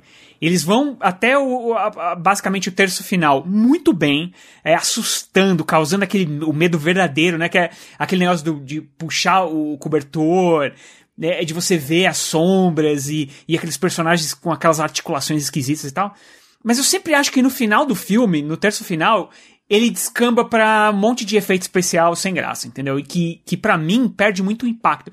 Eu sempre, eu sempre digo isso, eu sempre vou me repetir, que tudo que você não vê é muito pior do que o que você vê. Então saber que ele tá fazendo um filme que vai ser 100% pé no chão e que eu digo, isso é com efeitos especiais práticos, é, é calcado no, no assustador, calcado no, no suspense, é tudo que eu quero ver dele, porque eu acho que ele é um cara muito inventivo. Ele é muito, muito, muito inventivo, é um cara que sabe filmar como poucos e tem grandes ideias. Então, é bacana saber disso, eu fico muito feliz, assim. Muito bem, próximo filme aqui, Venom, Tempo de Carnificina. Olha eu vendo, rapaz. Esse filme vai sair mesmo? Essa é a grande pergunta. Pior que vai Esse sair ano. mesmo, sabe? O filme tá pronto. Vai sair esse ano? Tá pronto já esse filme? tá basicamente pronto. Ele devia ter saído ano passado, não saiu por conta da pandemia. Cara, eu acho que a própria Sony não tá levando tanta fé assim, não, sabe? É, e é estranho, Mano, esse é o filme. primeiro filme foi um sucesso. Esse é o filme com mais gente indicada ao Oscar, provavelmente, de todos que a gente falou aqui, mano. Michelle Williams, é, Woody Harrelson, Riz Ahmed, Tom Hardy, tipo, velho, Andy Serkis na direção. Tipo, cara, é uma só estrelas que tem nos bastidores desse filme. A continuação de uma de um filme muito ruim, né? Vamos combinar, Cara, o cara. Riz Ahmed volta, não volta não, cara. Depois do jeito que do, do final que deram pro personagem dele no, no filme passado, não- o Riz Ahmed não, Não volta sei, não. Eu voltaria. Não sei, não. Talvez. Talvez ele esteja num flashback. Meu Deus do céu, mano. Olha, eu não sei. Eu vou, eu vou tentar abraçar a piada desse filme como eu não abracei no primeiro, Não, sabe? e Porque olha, eu não vai ser consigo. interessante. É, o Andy Serkis é um cara legal, cara. O Andy Serkis é um cara muito legal. Não tem uma, eu acho que não tem uma pessoa em Hollywood que tenha pra falar uma coisa ruim do Andy Serkis, sabe? É, mas, É, mas o Mogli dele é bem ruim, né, o mano? Mogli é bem ruim, cara. É. Então, o Mogli é ruim, aquele outro filme do. do cara do pulmão de, de aço lá. Esqueci o nome do filme agora, que é outro filme que ele dirigiu, também é ruim. É, ele não é um bom diretor, né? Então, sei lá, É, mano. vamos ver. Sei lá, eu, eu realmente acho triste. Acho tre- Mas assim, fez muito sucesso, não tinha como eles não fazerem. O que eu fico mais assim é que, cara, aquele filme do morcego lá, o Moebius, era pra ele sair antes desse, é um filme que também tá pronto, e aí eles jogaram o Moebius Mas pro eu ano acho que vem. eles. Mas eu acho que eles acreditam mais no Morbius do que nesse, né? E, tipo, eu acho que eles querem deixar o. Será E que eles é não queriam deixar os dois juntos também. Eles não queriam deixar os dois, tipo, fazer duas cagadas no mesmo ano, sabe? Deixa um pro um ano e deixa o outro na outra, eu Uma acho. cagada por ano. Não, e, e assim, eu falo cagada na minha visão de do, que eu não gosto do filme, porque o Venom foi um puta do acerto, né? Tipo, Um fez muito dinheiro. Financeiramente foi. Financeiramente vendo foi um tremendo um acerto. Exato, então pode, pode acontecer a mesma coisa com os dois de novo. Então, eu acho que é melhor mesmo você deixar um no, em, um, ano e outro no outro pra você ter duas cartadas diferentes.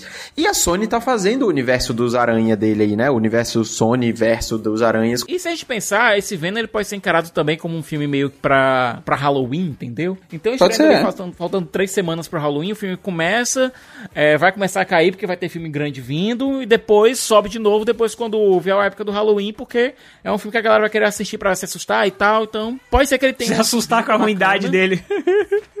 Eu acho massa. É o universo tá sendo criado Massa aí. nada, você também detestou. Você também detestou o primeiro. Eu detestei, mas eu acho massa essa, essa ideia da Sony de querer criar seu próprio universo. Aí Vai ter o Morbius depois, né? E mas é uma loucura, mano. Isso é uma loucura. Eu quero, eu quero ver Homem-Aranha no Venom 2. Tu quer ver o, o Tom Hardy de novo sentando lá comendo lagosta, né? No- E, meu Deus, aquário. aquela cena. Meu Deus, nossa, Nossa senhora. senhora. É, O bichinho do Tom Hardy, mano. Não, e a, peru e a peruca do Woody Harrison no trailer, na, aliás, no- na cena pós-créditos, cara. Mas é sucesso esse filme, né? Deu, deu bom demais o primeiro, então. Não, e, e- e provavelmente esse vai dar. Cara, o Carnificina é um inimigo do Homem-Aranha que eu juro que eu- é, é um ponto fora da curva na, na lista de inimigos do Homem-Aranha, porque ele já era maluco antes, sabe? Ele é um assassino maluco. Ô, Romariz, você, você que é o rei do trend, vendo 10 vídeos. Pode, pode, pode. pode. Pode deixar, na hora eu tô, eu tô esperando o trailer sair. Nesse momento que o, que o Cash saiu, provavelmente já. Quando sair vendo, acho que a gente vai fazer uns um ou dois vídeos Eu, aí não, sobre. que eu pro- pro- prometo 10, pelo menos. 10 vídeos a gente vai estar fazendo. Meu Deus do céu. de Venom. É porque o hype que as pessoas têm com Venom é, é surreal, é, me- é meio que inacreditável. É inacreditável. Tipo, É, foi que é, e é hype que, que rolou com o Godzilla vs Kong, com os trailers. Que aí você meio que assim, caraca, por que tá fazendo tanto sucesso assim, cara? É a carência, é a então- falta. Mas o Venom, ele sempre foi um personagem muito popular. Muito popular, mano. É impressionante. Como sempre Tanto foi. que o sempre Homem-Aranha foi. 3, que, que é tido como o pior dos três, né? Sucesso. Dos três primeiros, é o maior sucesso. É o terceiro, cara. Porque o Venom é impressionante. Eu, eu, eu, sinceramente, eu não entendo, cara.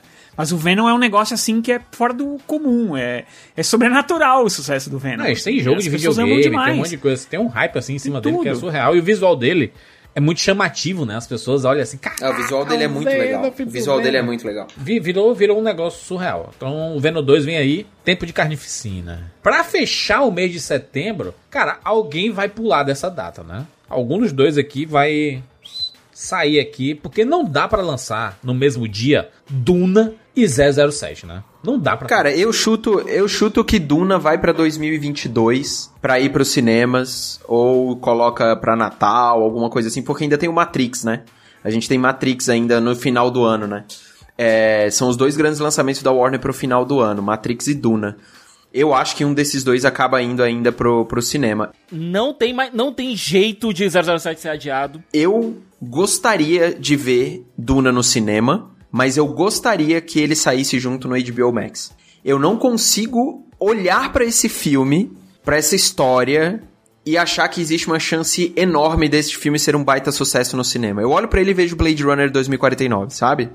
É, é um filme que pode ser incrível, mas que não vai ter um apelo popular gigantesco assim. E Matrix não, né? Matrix a galera vai pro cinema porque é Matrix. Especulação forte é de que o 007 ele vai empurrar uma semana, né? Ele vai sair só em outubro. Ali na, na segunda semana de outubro. Pode ser que fique por aí mesmo, viu, Romariz? Olha, 007 é um filme que não pode mais ser adiado. A MGM precisa desesperadamente desse dinheiro. Não, não, não. Assim, Sabe? final de setembro, no, no Reino Unido, vai sair, com certeza. Eu tô falando nos Estados Unidos, Brasil, etc. Vai ser na segunda semana, porque eles não vão bater de frente com Duna. Não vão. É, não sei, eu não sei, mas Público médio, entre 007 e Duna, vai assistir 007. com Isso certeza. é óbvio. Isso é óbvio. Com certeza. Então a Warner também tem a perder lançando o filme, os dois filmes juntos. Lembrando que é, em lançamentos nacionais aqui, né? Considerando que o HBO Max já vai estar aqui, Esquadrão Suicida vai sair é, no dia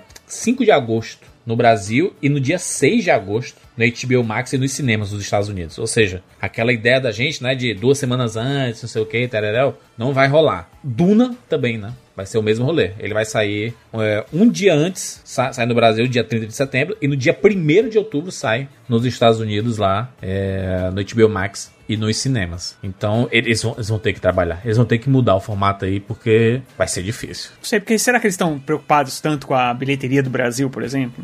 A gente tem que estar, mano. Cara, Brasil, Brasil é o quinto maior mercado, então. Pra, é, Ah, mas- Tô dizendo, a gente tem que lembrar o seguinte: 007 ele não costuma fazer tanto sucesso nos Estados Unidos. O, o alvo maior dele é o mercado internacional. Tô falando dos dois Sim. filmes aqui, certo? É uma franquia complicadíssima. Franquia nova, Vai precisar do mercado internacional pra se, se quiser ter uma chance de ter continuação. E nova em cinema, né? Estamos falando aqui especificamente Isso. de cinema, porque é, é o que criou e, tudo e o aí, Denis né? Villeneuve, é, e o Denis Villeneuve ainda tem uma missão complicada porque ele só tá adaptando metade do primeiro livro. Então, é um filme que vai pedir continuação e vai precisar fazer todo o dólar necessário, todo o dólar que ele puder arrecadar, ele tem que arrecadar, sabe? Cada centavo. 007 também vem com uma situação complicada, não por conta da franquia. A franquia vai indo muito bem, obrigado, sabe? Esses últimos filmes do Daniel Craig estão arrecadando bem. O problema é a MGM que precisa desesperadamente desse dinheiro. Eles recusaram vendas, né, do, do filme pra streaming. Vendas, assim, de 600 milhões, mano. Os caras recusaram 600 milhões. Estão apostando forte de que o filme vai ganhar muito mais que isso. Billie Eilish fez aquela música. no Time to Die, pra mim, é uma música extremamente bacana.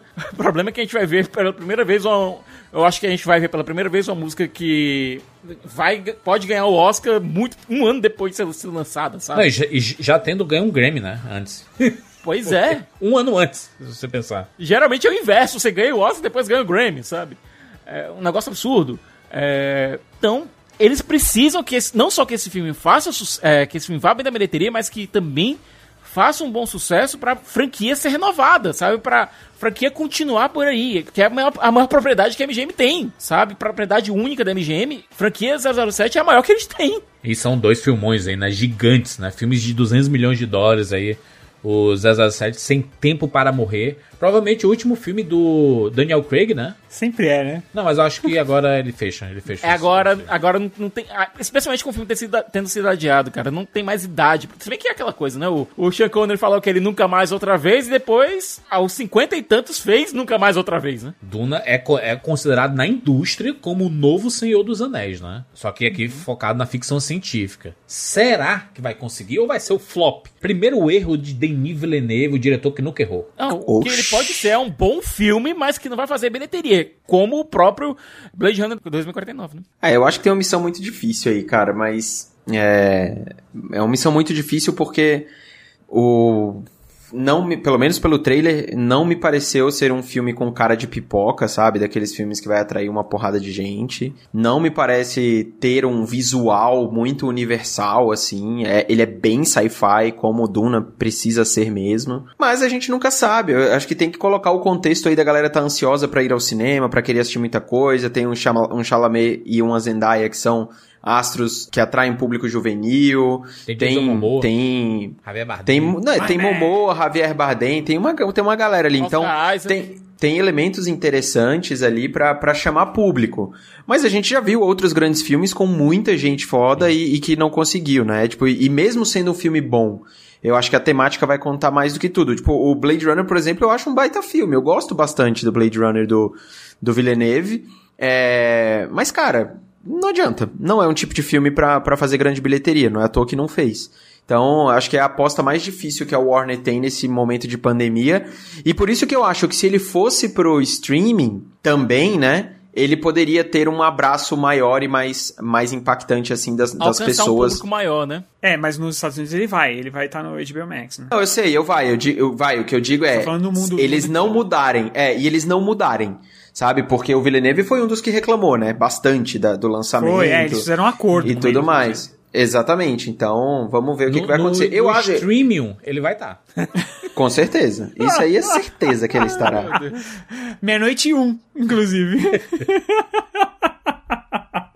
Essa, essa raspa do taxa aqui do verão de setembro, na opinião de vocês, qual vai ser o filme? Eu, eu, eu acredito que o 007 vai ser jogado um pouquinho pra frente, talvez vai ali pra outubro ali. E aí, considerando entre os dois, Duna, pra mim, na minha opinião, Duna vai ser o, o grande filme. Por mais que eu queira muito ver Shang-Chi, mas Duna, minha nossa senhora, o tamanho desse filme aí. Cara, Duna é o que eu tô mais curioso pra ver. Eu vou de Duna também, tô mais curioso também. Então só eu vou com o Shang-Chi, porque esse Chalamet não dá. Ah, meu Deus, birras, Eu, eu não Não entendo. dá, não dá, não dá, não dá, não dá, mas essas não dá, ué. ué. Não dá, não consigo. O Rogério tem birra com Chalamet e com a Kristen, Kristen Stewart. Pra mim, ele e o Bucana lá, ó, os caras tão pau a pau. Pra gente finalizar aqui, todos os filmes que nós falamos, qual a maior expectativa desse verão, na opinião de vocês? Ou filme? De todos. É, eu, eu, eu colocaria Duna, cara. É, apesar de Cara. todos. Apesar de todas as dificuldades que eu acho que ele vai ter e tudo mais, eu acho que ele é, é a maior obra que tem aqui, a inspiração maior que tem. O elenco é ridículo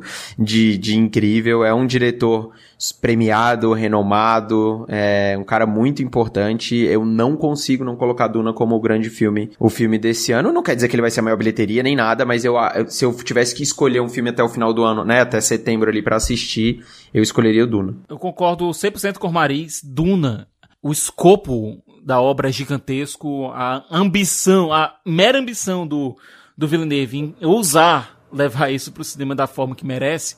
Cara, pra quem assistiu Rodorovsky's Dune é, e viu quão louca a história é, e tem um cineasta como o, o Alejandro Rodorovsky tentando fazer isso, quem viu David Lynch é, tentando fazer o máximo possível, apesar dos produtores, para levar Duna pro cinema. É impossível, sendo vocês fã, do, fã de literatura ou fã de cinema, não ficar empolgado com o prospecto de Duna ser levado pro cinema do jeito que merece. Eu acho que Duna, Siqueira, corre o risco de acabar ganhando spin-offs em séries no HBO Max no futuro. Não, não, não é risco, não, é, é uma certeza. Pode, pode dar certeza nisso. Tinha sido até anunciado, só que depois não falaram mais do assunto. Expectativas altas. E tu, Rogério? De tudo aí? Old. Old, chamá-la na veia. É. O filme de 10 Empolgadíssimo. real do Shyamalan. Não, eu, cara, eu- mas é que tá, eu quero filme de 10 real pro Shyamalan, cara. É assim que ele vai bem. Entendi. É quando o cara usa a imaginação, quando o cara vai na, no cerne da- das questões, não precisa ficar se preocupando com é, cachês milionários, com, com efeitos especiais de CGI. Não, quando o cara vai na. Vai no osso, é o que eu quero ver dele, entendeu? E, ele, e aqui, esse filme é, é 100% isso, cara. Aliás, ele com. Ó, Jason Blum. Esse filme é, é dele com o Jason Blum de novo, Sim. não é? Cara, É Jason óbvio. Blum foi tipo. Foi, um, foi um- uma, uma, uma faísca do céu que caiu. É, Essa parceria dos dois é a coisa mais incrível, assim. Porque, cara, é isso. Um cara que não dá muito dinheiro e um cara que vai muito bem sem dinheiro. O Jason Blum, ele fala assim, ó. Você quer trabalhar comigo? É de um milhão pra baixo o valor. É, te dou pouco. Não, 10 milhões, 10 milhões pra baixo. É, 10 milhões pra baixo. O meu, o meu blockbuster, que é Corra, tem 10 milhões. Foi, foi feito com 10 milhões. Mas eu não, consigo, eu não consigo dar mais que isso. O meu cheque aqui, ele não assina com mais de 10 aqui. Mas a maioria dos filmes dele é tudo 1 milhão, 2 milhões, assim, muito barato, cara, os filmes. E ele e arrecada 10 vezes mais. Ah, arrecada 100 É- é um milhões, negócio- 150. É, ele, ele um nunca tem de um, tipo, um maluco. filme de 500 milhões, 1 bilhão, mas ele sempre fatura 10 vezes mais. Então se você vê assim, eu boto 10, faturo 100, tá bom o jogo, né? Tá bom demais o jogo. É, e, e, tipo, Tá ele não vai ótimo. jogar errado. No vidro, ele jogou errado, deu mais dinheiro pro Shyamalan do que, do que a cabeça dele precisava. Mas ganhou Deu dinheiro. ruim. É, ganhou, mas podia ter ganho muito mais. Jason Blum também não é um cara que tá muito preocupado com qualidade, né? Também, assim. Não. Ele, ele quer ganhar dinheiro. Se der dinheiro, deu bom. Ele é um pensamento Eu acho que ele Netflix. tá, ele, ele tá mais preocupado com diversão do que com, com exatamente Sim, qualidade. Também acho, é. Inclusive, a- acho que foi a Blumhouse que fez é, no primeiro de abril aquela brincadeira do Chupacabra, né? O filme brasileiro. No- Ficou muito E a galera bom. amou e é capaz deles fazerem, se duvidar. Eu, eu não duvido, não. Eles pegaram vários trechinhos. Eu só descobri porque eu falei, caramba, eu já vi esse filme em algum lugar. É porque eles pegaram uns trechos de alguns filmes que já existiam, né? É. Mas é, a ideia foi muito boa, cara. Muito bom. E, como fez barulho, é capaz. Meu, o cara tira lá 5 milhões, 10 milhões lá da, da conta dele, não vai doer nada. Muito bom, muito bom. Falamos aqui sobre vários filmes do verão de 2021. A nossa vinheta mudou. Vamos falar em podcasts aqui dentro do, do Rapadura da maioria desses filmes, né? A maioria não, né? Vamos pegar aqui uns, uns Na maioria, não, né? Alguns. Porque 30, Quem quiser 40% ver Dupla desses Explosiva filmes. 2, você vai querer fazer um podcast Explosiva 2. Da Barraca do Beijo 3, né? Barraca do Beijo. Barraca do Beijo 3 já é comigo e com a Kat, viu? Pode deixar com a gente. Ai, G.I. Joe. A gente podia fazer um podcast, né? Sobre a trilogia Barraca do Beijo. é? É, Romariz? Eu nada. Agora, Barraca do Beijo é de fuder, né, mano? Pelo amor de Deus, não. Ah, muito bem, você pode acessar lá o canal do Thiago Romariz lá no YouTube, basta pesquisar aí Thiago Romariz, você vai encontrar lá. É, Thiago Romariz, inclusive, é a arroba das redes sociais, né? Exatamente, todo lugar é Thiago Romari, exatamente. Muito obrigado pela participação em mais um Rapadura Cast. Temos aqui redes sociais do Rapadura, arroba Rapadura no Twitter e arroba Cinema com Rapadura no Instagram. Aproveita para seguir a gente lá no Spotify, tá? Pesquisa lá, Rapadura Cast, você vai encontrar nosso podcast, segue lá. Porque, ah, mas eu nem escuto no Spotify, eu escuto em outros aplicativos. Não tem problema, a gente só quer que você siga. Porque queremos saber o seu perfil, porque as estatísticas do Spotify são maravilhosas. É, você, eu sei que você utiliza para escutar música, etc. É, o seu perfil é muito importante para a gente poder trabalhar em cima desses dados, dessas informações. Por isso, segue a gente lá no Spotify. É isso, nos encontramos na próxima semana. Tchau!